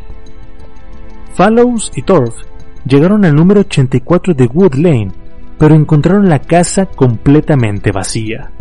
Los Harper se encontraban con sus vecinos los Burcombe completamente histéricos. La señora Harper estaba tan asustada que no se atrevía a poner un solo pie en su casa, ni siquiera de día. Nadie de su familia más que Jimmy, que aún estaba muy pequeño para entender lo que estaba sucediendo, habían podido dormir apropiadamente y la falta de sueño en los últimos seis días se estaba comenzando a notar. La señora Harper le contó a Fallows todo lo que había sucedido y al final este le dijo, creo todo lo que usted dice.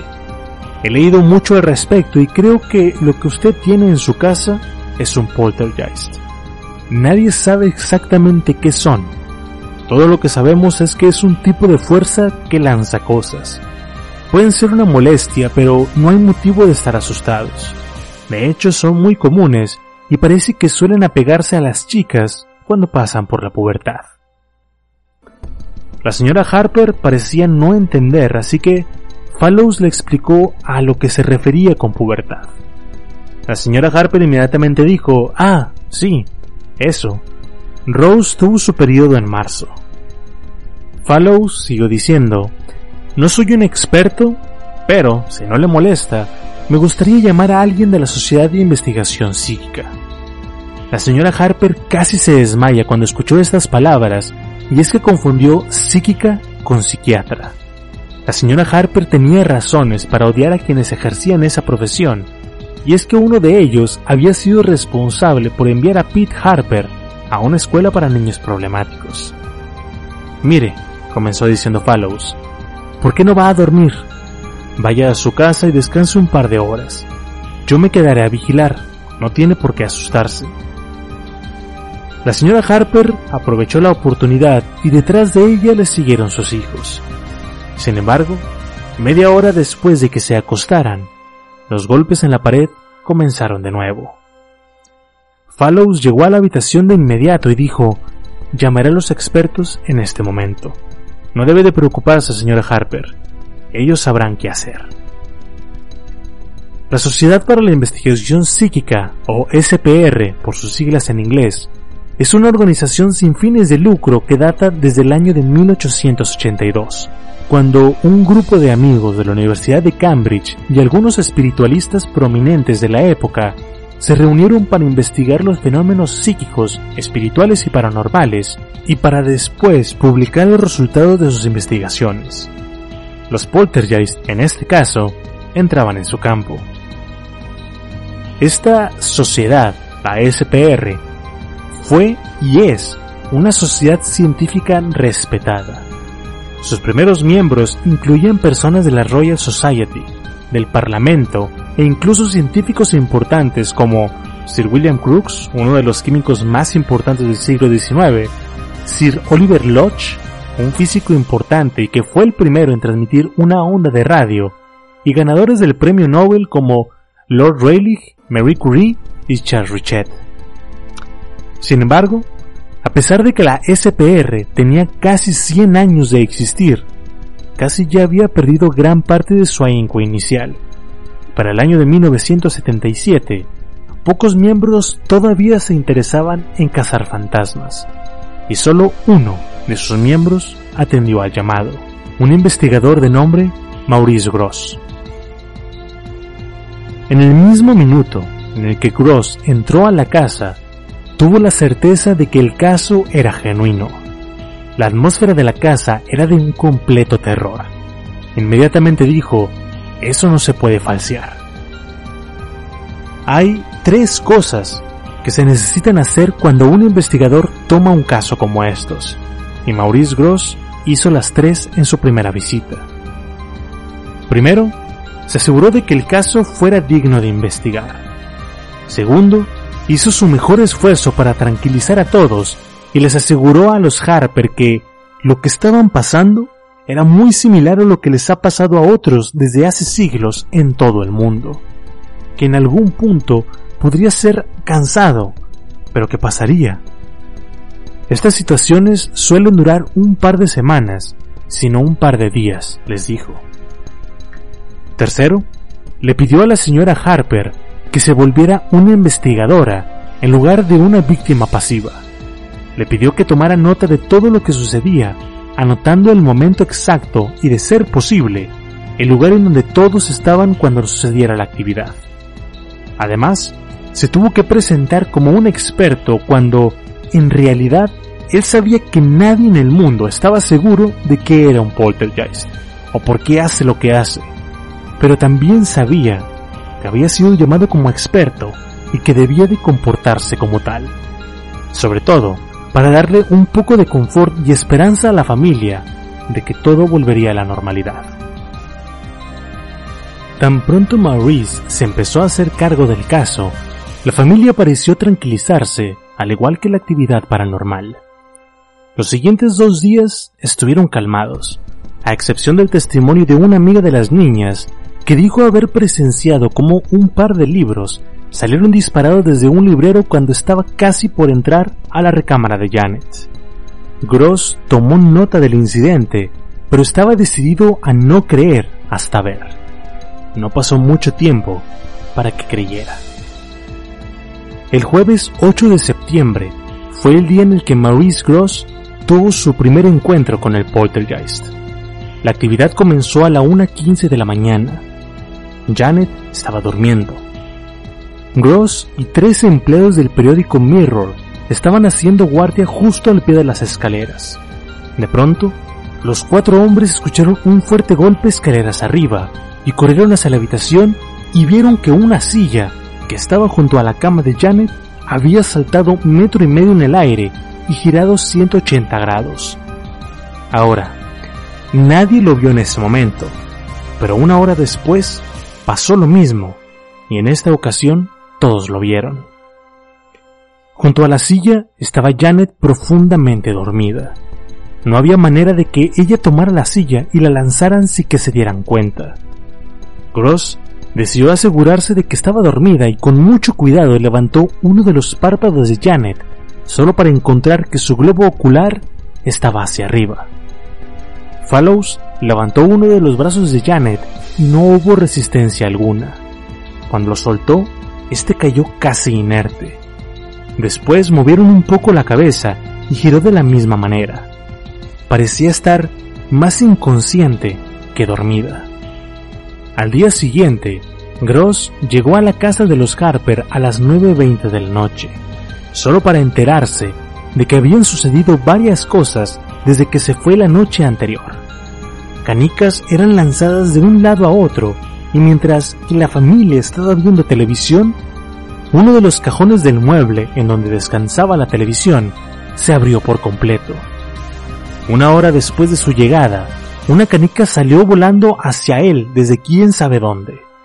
Y un minuto después, las campanas que estaban colocadas sobre la puerta principal para anunciar la llegada de alguien comenzaron a sonar. Gross estaba tomando sus notas lo más rápido que podía pero mientras lo hacía, la señora Harper lo llamó desde la cocina diciendo, hay ruidos en el baño. Gross y los niños se dirigieron a la cocina desde donde se veía la puerta del baño al final del pasillo. Estaba abierta y de pronto la puerta se cerró de golpe. Esto pasó tres veces esa noche y durante todo el rato sintieron una brisa helada en sus piernas que poco a poco subió hasta su cabeza. Al mismo tiempo que esto pasaba, y antes de que alguien pudiera notar lo que sucedía, un movimiento brusco en la cocina llamó su atención. Una playera que estaba en una pila de ropa sucia voló por el aire sin que nadie la estuviera tocando. Cuando la intensidad del momento pasó, los niños se prepararon para ir a la cama. Rose fue al baño para lavarse los dientes, pero se detuvo a medio camino cuando llegó a la cocina. Una taza llena de agua estaba en el suelo, justo en medio de la habitación. Nadie recordaba haberla puesto ahí. Mientras que Janet subía a la recámara, una canica golpeó la puerta junto a ella y después otras dos. Un detalle curioso sobre todo esto es que ninguna de las canicas rebotaron. Golpeaban contra la pared y simplemente caían como si alguien las hubiera colocado ahí.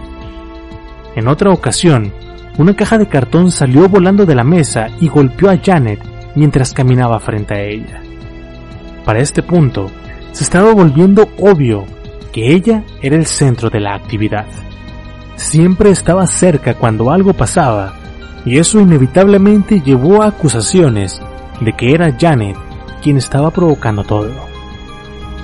Sin embargo, Maurice Gross y los demás sabían que ella no golpeaba la pared ni había tocado las campanas, o que ella no había azotado la puerta del baño ni lanzado las canicas y los legos. Además, ¿cómo podría causar una ola gélida? Esa mañana, el padre de Peggy Nottingham, el señor Richardson, regresaba de estar un tiempo con los niños en el parque cercano. Cuando llegaron a casa, Janet subió a la habitación e inmediatamente lo llamó. La silla en su habitación estaba colocada encima de la puerta y recargada contra la pared. La silla estaba tan perfectamente balanceada que un simple toque con el dedo la haría caer. Yo no la puse ahí, diría Janet obviamente indignada cuando el señor Richardson la miró con incredulidad. Después de esto, bajaron las escaleras Janet puso un par de rocas en la pecera. Después caminaron a la cocina y apenas entrando, las rocas que había colocado salieron de la pecera y terminaron un par de metros alejadas. Janet miró al señor Richardson y le dijo, bueno, yo no hice eso, ¿o sí? Más tarde ese día, Gross le diría a la señora Harper que no es el que Janet esté provocando las cosas que suceden, sino que cabía la posibilidad de que algo estuviera pasando en su cabeza y que eso le estaba obligando a hacer este tipo de cosas sin saber por qué. Justo en ese momento la señora Harper lo interrumpió y le dijo, ¿sabe qué? Ahora que lo dice, Janet no ha sido la misma en estas últimas semanas. No es la chica que solía ser. Es, ya sabe, diferente. Días después, el 10 de septiembre de 1977, el poltergeist de Enfield hizo su aparición en la primera plana de Daily Mirror bajo el encabezado de La Casa de los Sucesos Extraños.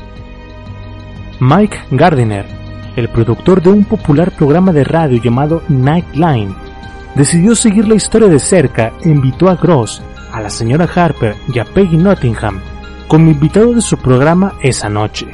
Y, a pesar de que a Peggy le venía bien el dinero porque no era fácil criar a cuatro hijos por sí sola, ni en ese momento ni en el futuro se abocó a pedir dinero a cambio de entrevistas o cualquier otra cosa que tuviera que ver con lo que sucedía en su casa.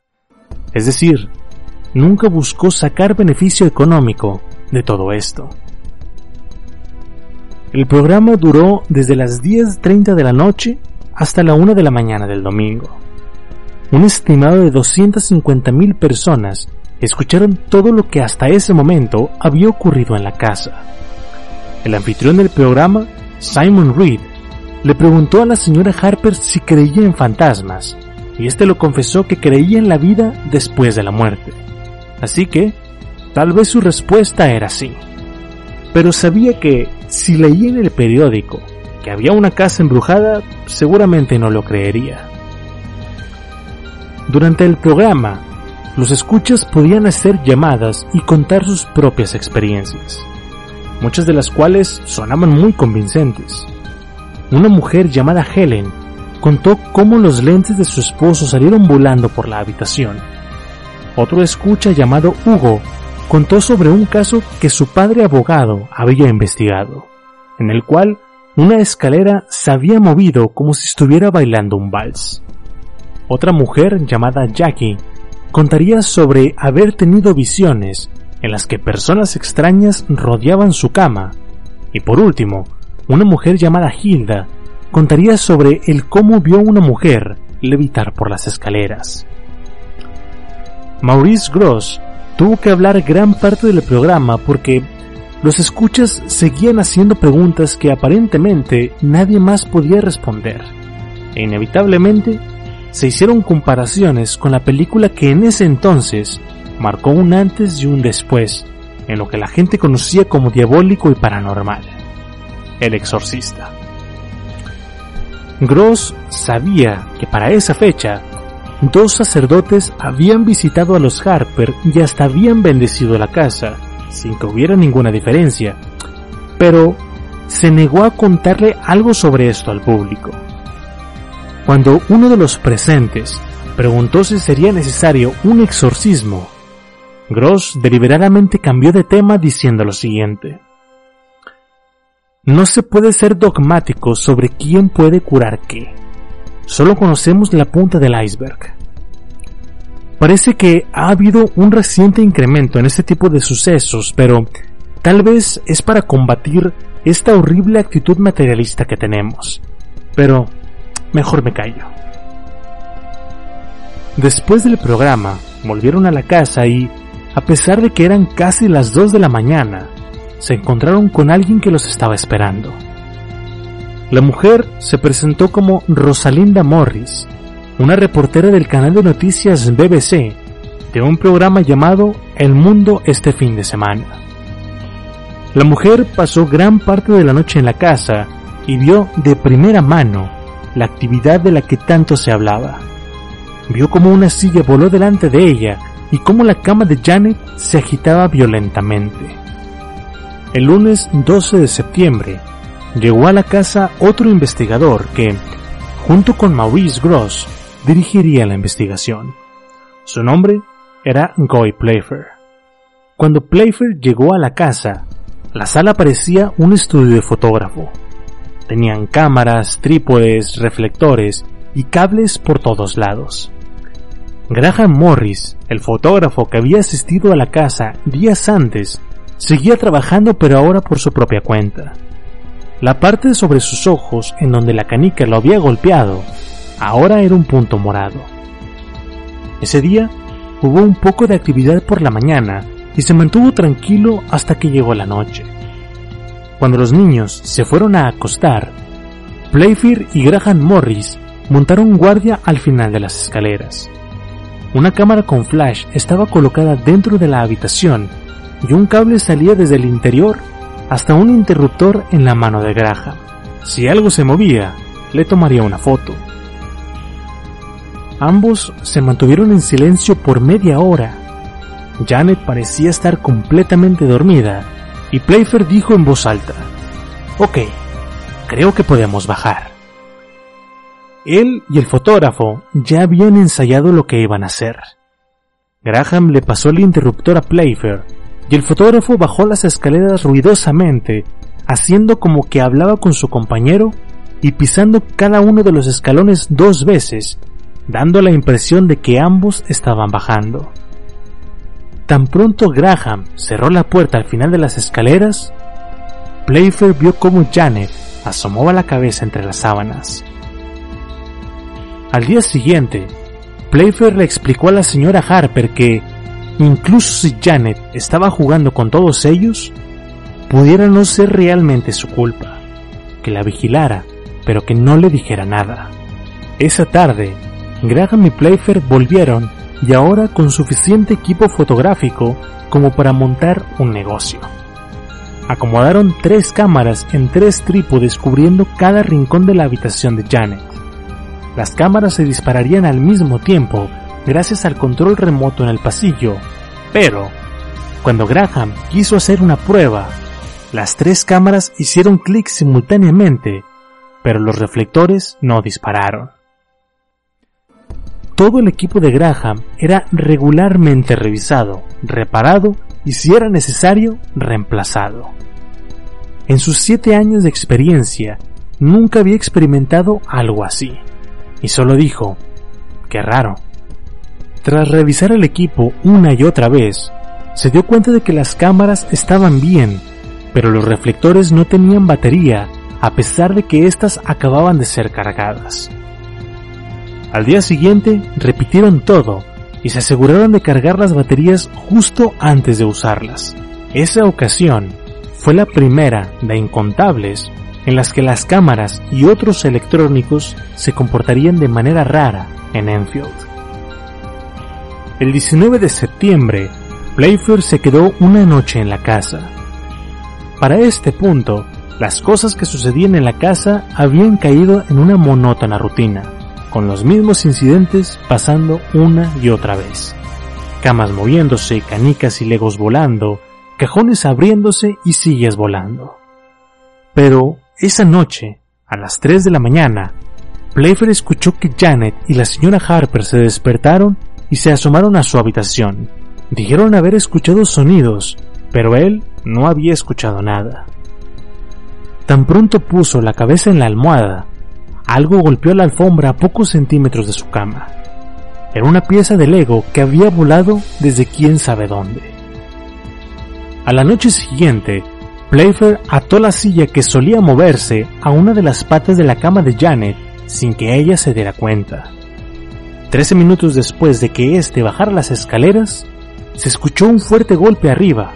En lugar de que la silla se moviera, ahora lo hizo un gran sillón que también estaba en la habitación y pocos segundos después cuatro cosas pasaron a la vez.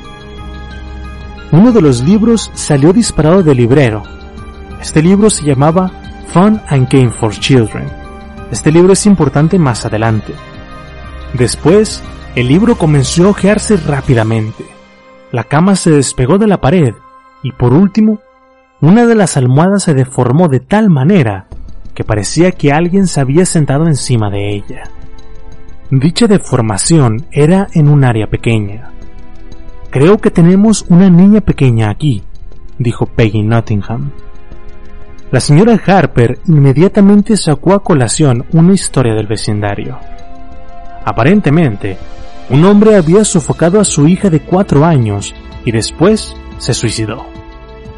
Incluso la señora Harper lo había llegado a conocer ligeramente y después había adquirido unos cuantos de sus muebles.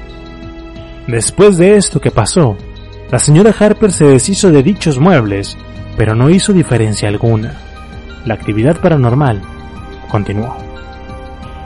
En otro día, después de mandar a los niños a la cama y de decirles buenas noches, el investigador Playfair bajó las escaleras. Pocos minutos después, cuando toda la casa se quedó en silencio, Rose gritó desde su habitación. Una pesada cajonera se había caído hacia adelante y los cajones se habían salido, haciendo que ésta quedara balanceada en un ángulo de 45 grados.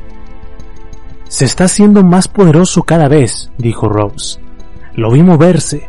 Escuché los crujidos en el suelo.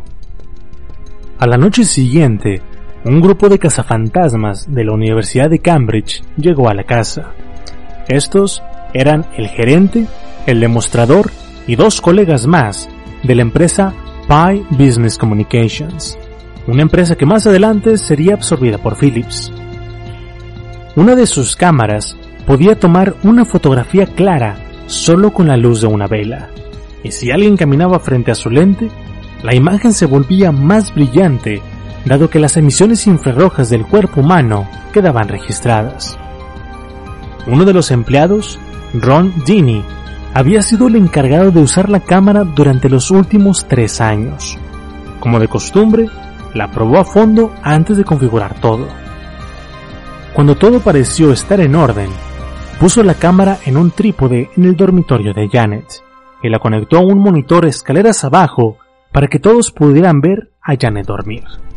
Pero, por segunda vez en la semana, un costoso equipo falló en las manos de un operador profesional. Después de revisarlo todo de nueva cuenta, todos se sentaron y vieron por horas que no pasó absolutamente nada. Y a pesar de que el mismo equipo volvió en dos ocasiones más, nada sucedió. Varios días después, en el domingo 25 de septiembre, a las 5.30 de la tarde, Sylvia Burcombe fue a la cocina para prepararle un poco de té a su familia y a los Harper, que de nueva cuenta habían huido de casa asustados. Janet y la señora Harper se habían mantenido acostadas después de despertar. Habían escuchado pasos y vieron cómo una silla se levantó por un momento en el aire. Después, fueron al baño y una enorme cajonera también brincó. Cuando bajaron las escaleras, los cojines de la sala comenzaron a volar por todas partes. Mientras avanzaba por la casa, la mueblería parecía moverse por sí sola. La actividad no hacía más que incrementar hasta que mejor decidieron salir de esa casa. Los Harper esperaron encontrar un poco de paz en la casa de los Burcombe, pero no fue así. Peggy estaba vertiendo agua en la tetera cuando de pronto apareció frente a ella un juguete de plástico de sus hijos. Un juguete que no había sido lanzado, sino que se había materializado. Esa fue la primera ocasión en la que el poltergeist lo siguió fuera de casa. El segundo evento en el caso, fuera de la casa, fue una serie de apariciones. El primero en presenciarlas fue Big Nottingham. Este dijo haber visto un fantasma, dijo ver una anciana a través de la ventana. Esto se lo mencionó a su esposa, pero a nadie más por el momento. Más tarde esa mañana, se encontró con la señora Harper en la calle.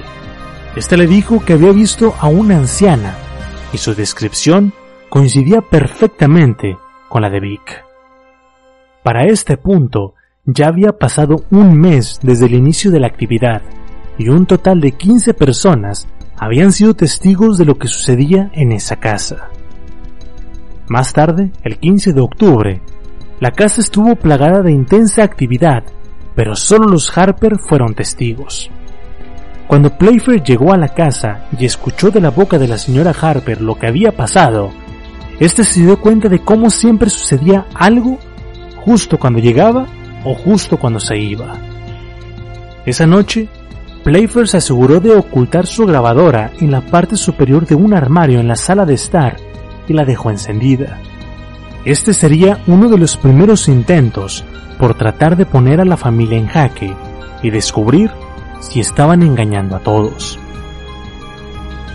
Cuando Playfair llegó al día siguiente y escuchó la grabadora, se dio cuenta de que no estaban fingiendo.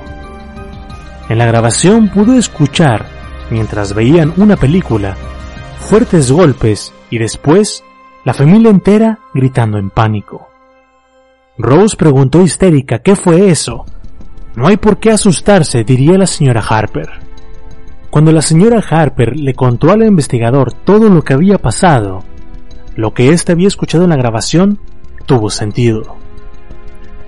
Fue también ese día cuando la señora Harper hizo una observación muy interesante. Cada que algo estaba por suceder, le dolía la cabeza, como si se tratara de una señal de alarma.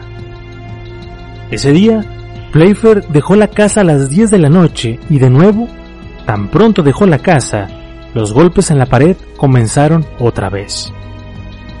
Dado que algo estaba despertando a los Harpers todas las noches, Playfair pensó que lo más razonable sería tratar de establecer comunicación con la entidad y averiguar qué era lo que quería, pero eso no pareció ser la mejor idea. En días anteriores, el investigador se había puesto en contacto con viejos colegas y estos le sugirieron que contactara a una medium, cuyo nombre fue dejado en el anonimato. Su alias fue simplemente Annie Shaw. Al día siguiente, cuando había decidido establecer comunicación, Playfair se logró poner en contacto con la medium, pero una de las primeras cosas que ésta le dijo fue que bajo ninguna circunstancia se debía de establecer comunicación con el poltergeist, porque eso solo lo iba a alentar. En cambio, Playfair hizo arreglos para que Annie y su esposo, bajo el alias de George, fueran a Enfield. La pareja prometió que harían todo lo posible en su poder para detener al poltergeist y, en la noche anterior a su llegada, Janet comenzó a llorar mientras dormía. Al inicio empezó como un ligero sollozo, pero con cada minuto que pasaba empeoraba, hasta que finalmente se puso completamente histérica. Para este punto, Playfair estaba temiendo que el caso degenerara en lo que muchos de sus colegas más experimentados llamaban una posesión. Al día siguiente, los Shaw llegaron a Enfield, pero su visita fue breve y dramática. La señora Harper se dio cuenta de que eran gente amable y se negaron rotundamente a recibir pago alguno o publicidad por su trabajo. Ellos estaban ofreciendo sus servicios de manera libre. Tan pronto Playfair los presentó, los Shaw se pusieron a trabajar. Annie se acomodó en una silla de madera en medio de la sala y dijo, es casi posible de que la entidad fluya a través de mí, y esto puede causar un poco de alboroto, pero no se preocupen.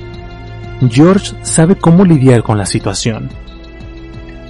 George dijo una breve oración en donde pedía que Dios trajera paz a la casa, y de pronto, Annie comenzó a respirar pesadamente mientras que la señora Harper y Janet la miraban expectantes.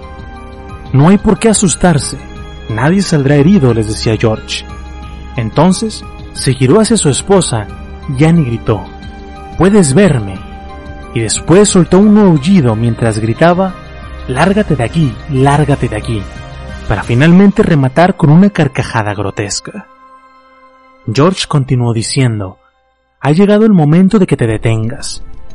Tomó un pequeño espejo de su bolsillo y lo puso frente a la cara de Annie, quien inmediatamente le escupió. Me han escupido mejores que tú, dijo George tranquilamente.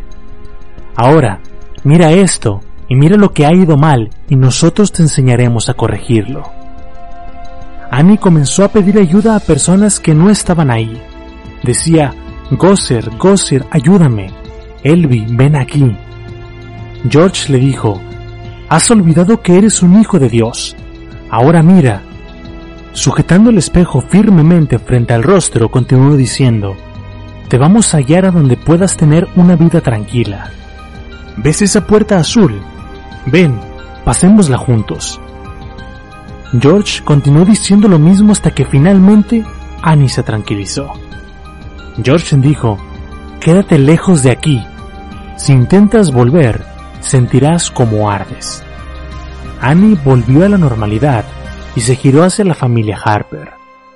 Le sonrió y con una voz suave, muy contrastada con la voz ronca con la que había estado hablando hace apenas unos segundos, dijo, Parece estar centrada en Janet, pero hay más de un ente aquí.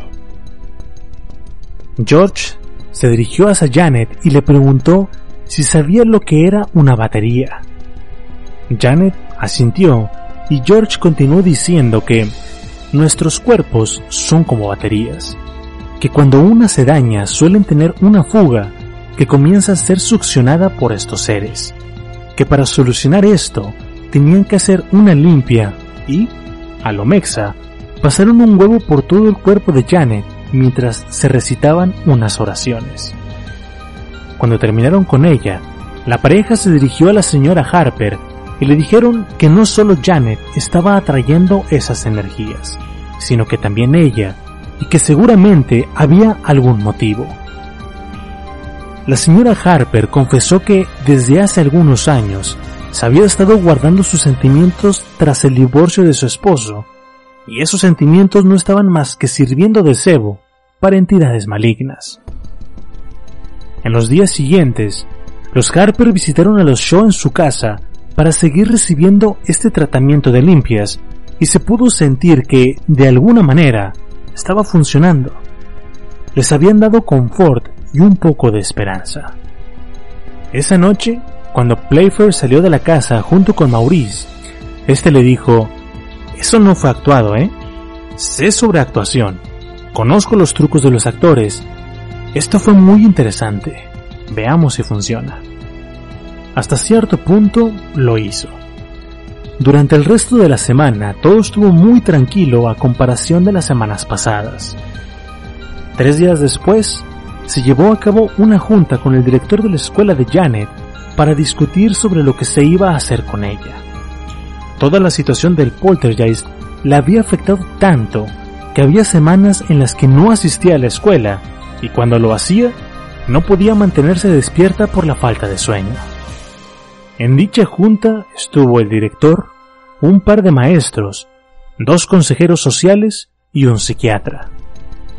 Para ese punto, el poltergeist de Enfield ya era un tema de conocimiento público, pero los Harper eran una familia de buena reputación en la comunidad, y todos los querían. En este punto, muchos pensaban que era mucho más probable que existiera una entidad maligna que el hecho de que esa familia fuera, por decirlo de alguna manera, deshonesta. Al final de la reunión, el Consejo Estudiantil permitió que la familia entera se tomaron una semana de vacaciones cerca del mar. También, cuando finalizaron la reunión, Gross preguntó si podía reproducir parte de lo que había grabado durante uno de los trances de Janet. Dijo, dado que hay un doctor aquí, me gustaría saber su opinión. El psiquiatra que hasta ese punto no había abierto la boca solo dijo, solo estoy aquí para... y nunca terminó la oración.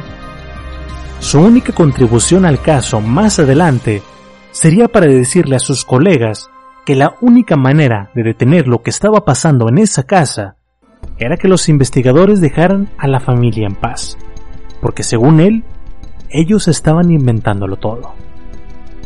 La familia tomó sus vacaciones y volvió a casa el 29 de octubre. tan pronto pisaron la propiedad, la actividad volvió. Muebles levitaban por todo el lugar, las camas se agitaban, las sábanas y manteles eran arrancados de las camas y sus mesas, mientras que fuertes golpes en la pared despertaban a los Harper y a sus vecinos los Nottingham todas las noches. Las cosas pasaban ahora más rápido que antes. Adicional a esto, comenzaron a aparecer charcos de agua en el suelo de la cocina sin que nadie estuviera en la habitación. Estos charcos tenían un delineado perfectamente circular, como si lo hubieran dibujado con un dedo. El investigador Playfair trató de recrear este fenómeno, pero por más que vertía agua y trataba de delinear el contorno del charco, las orillas quedaban con un efecto como cerrado. Mientras tanto, en la escuela, Janet decía que su escritorio se movía por sí solo. Le mostró a su madre su libro de texto y se podía ver los apuntes de la niña perfectamente escritos, pero en un párrafo parecía como si la mano de la niña hubiera sido jalada hacia un lado, dejando una enorme marca en el libro. También, cuando fue enviada a la enfermería por sentirse débil, la camilla comenzó a moverse con ella encima. Ahora, no solo eso, la actividad también se estaba haciendo más agresiva, pues Janet diría que mientras dormía en su habitación, sintió como unas manos invisibles le presionaron el pecho y después éstas subieron hasta su rostro, tapándole la boca y obstruyendo el paso de aire por la nariz. Janet estaba asustada y uno de esos días, Playfair se mantuvo un rato junto a su cama platicando con ella, recordándole que los Shaw le habían dicho que debía de aprender a controlar su energía. Después de que Playfair bajara las escaleras, un familiar estruendo lo hizo subir de nuevo a la habitación de Janet. Una de las sillas estaba tirada junto a la pared. Había un hombre sentado ahí, dijo Janet. Puso sus manos sobre mi boca y no podía respirar. En otra ocasión, le dijo a su madre que había visto a un anciano sentado en la silla de su habitación. Este anciano dijo que se parecía mucho al padre fallecido de Pick Nottingham, un hombre que había sido muy amable en vida. Dos semanas después de la visita de los Shaw, Playfair supo que todavía necesitaba ayuda y no podía estar llamando a los Shaw ante cualquier problema. Lo que necesitamos, dijo, es un físico para que estudie las leyes de la naturaleza que están trabajando aquí y un psiquiatra para que examine el estado mental y emocional de la familia. Al encontrar un físico, no hubo mucho problema. El profesor John B. Hasted aceptó ayudar tan pronto le llamaron. Este, a diferencia de la medium, le dijo a Playfair que debía de hacer contacto de inmediato con la entidad, tomar las riendas de la situación, retarlo a hacer cosas más complicadas como escribir, hablar o incluso materializarse. Playfair tuvo sentimientos encontrados, pues los Shaw y Hasted eran expertos en sus campos, y cada uno tenía recomendaciones contrarias. Aún así, los Shaws habían tenido su oportunidad y la situación no había mejorado. Ahora le tocaba su turno a la ciencia. El primer intento por controlar al poltergeist fue un verdadero fracaso. Casi con consecuencias fatales.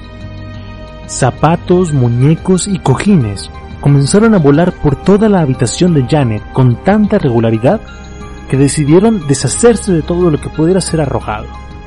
No dejaron nada más que las camas y sus ocupantes. Cuando Playfair dejó la casa esa noche a las 11, todo estaba tranquilo, pero cuando llegó a su casa, recibió una llamada de Maurice Gross. Los Harper estaban en pánico otra vez. La parte inferior de la chimenea, la rejilla de hierro, había salido disparada desde la chimenea y aterrizado justo a un lado de la almohada de Jim, fallándole por unos cuantos centímetros. De haber golpeado la cabeza del niño, ésta hubiera quedado destrozada como una sandía. La actividad efectivamente se estaba volviendo más violenta y se tenía que hacer algo de inmediato. Pero eso lo escucharemos en la segunda parte, porque esta historia continuará. Eso es todo por el día de hoy. De nuevo, mi nombre es Alex Deschain y los invito a darle follow a este podcast y a la página de Facebook, Instagram y Twitter con el mismo nombre, Terror Online, donde estaré publicando imágenes relacionadas con el podcast del día de hoy. Si ya le dieron like y follow, se los agradezco muchísimo. Espero que les haya gustado, que se sientan incómodos en la oscuridad de su habitación y que al dormir, este podcast les provoque pesadillas. Hasta luego.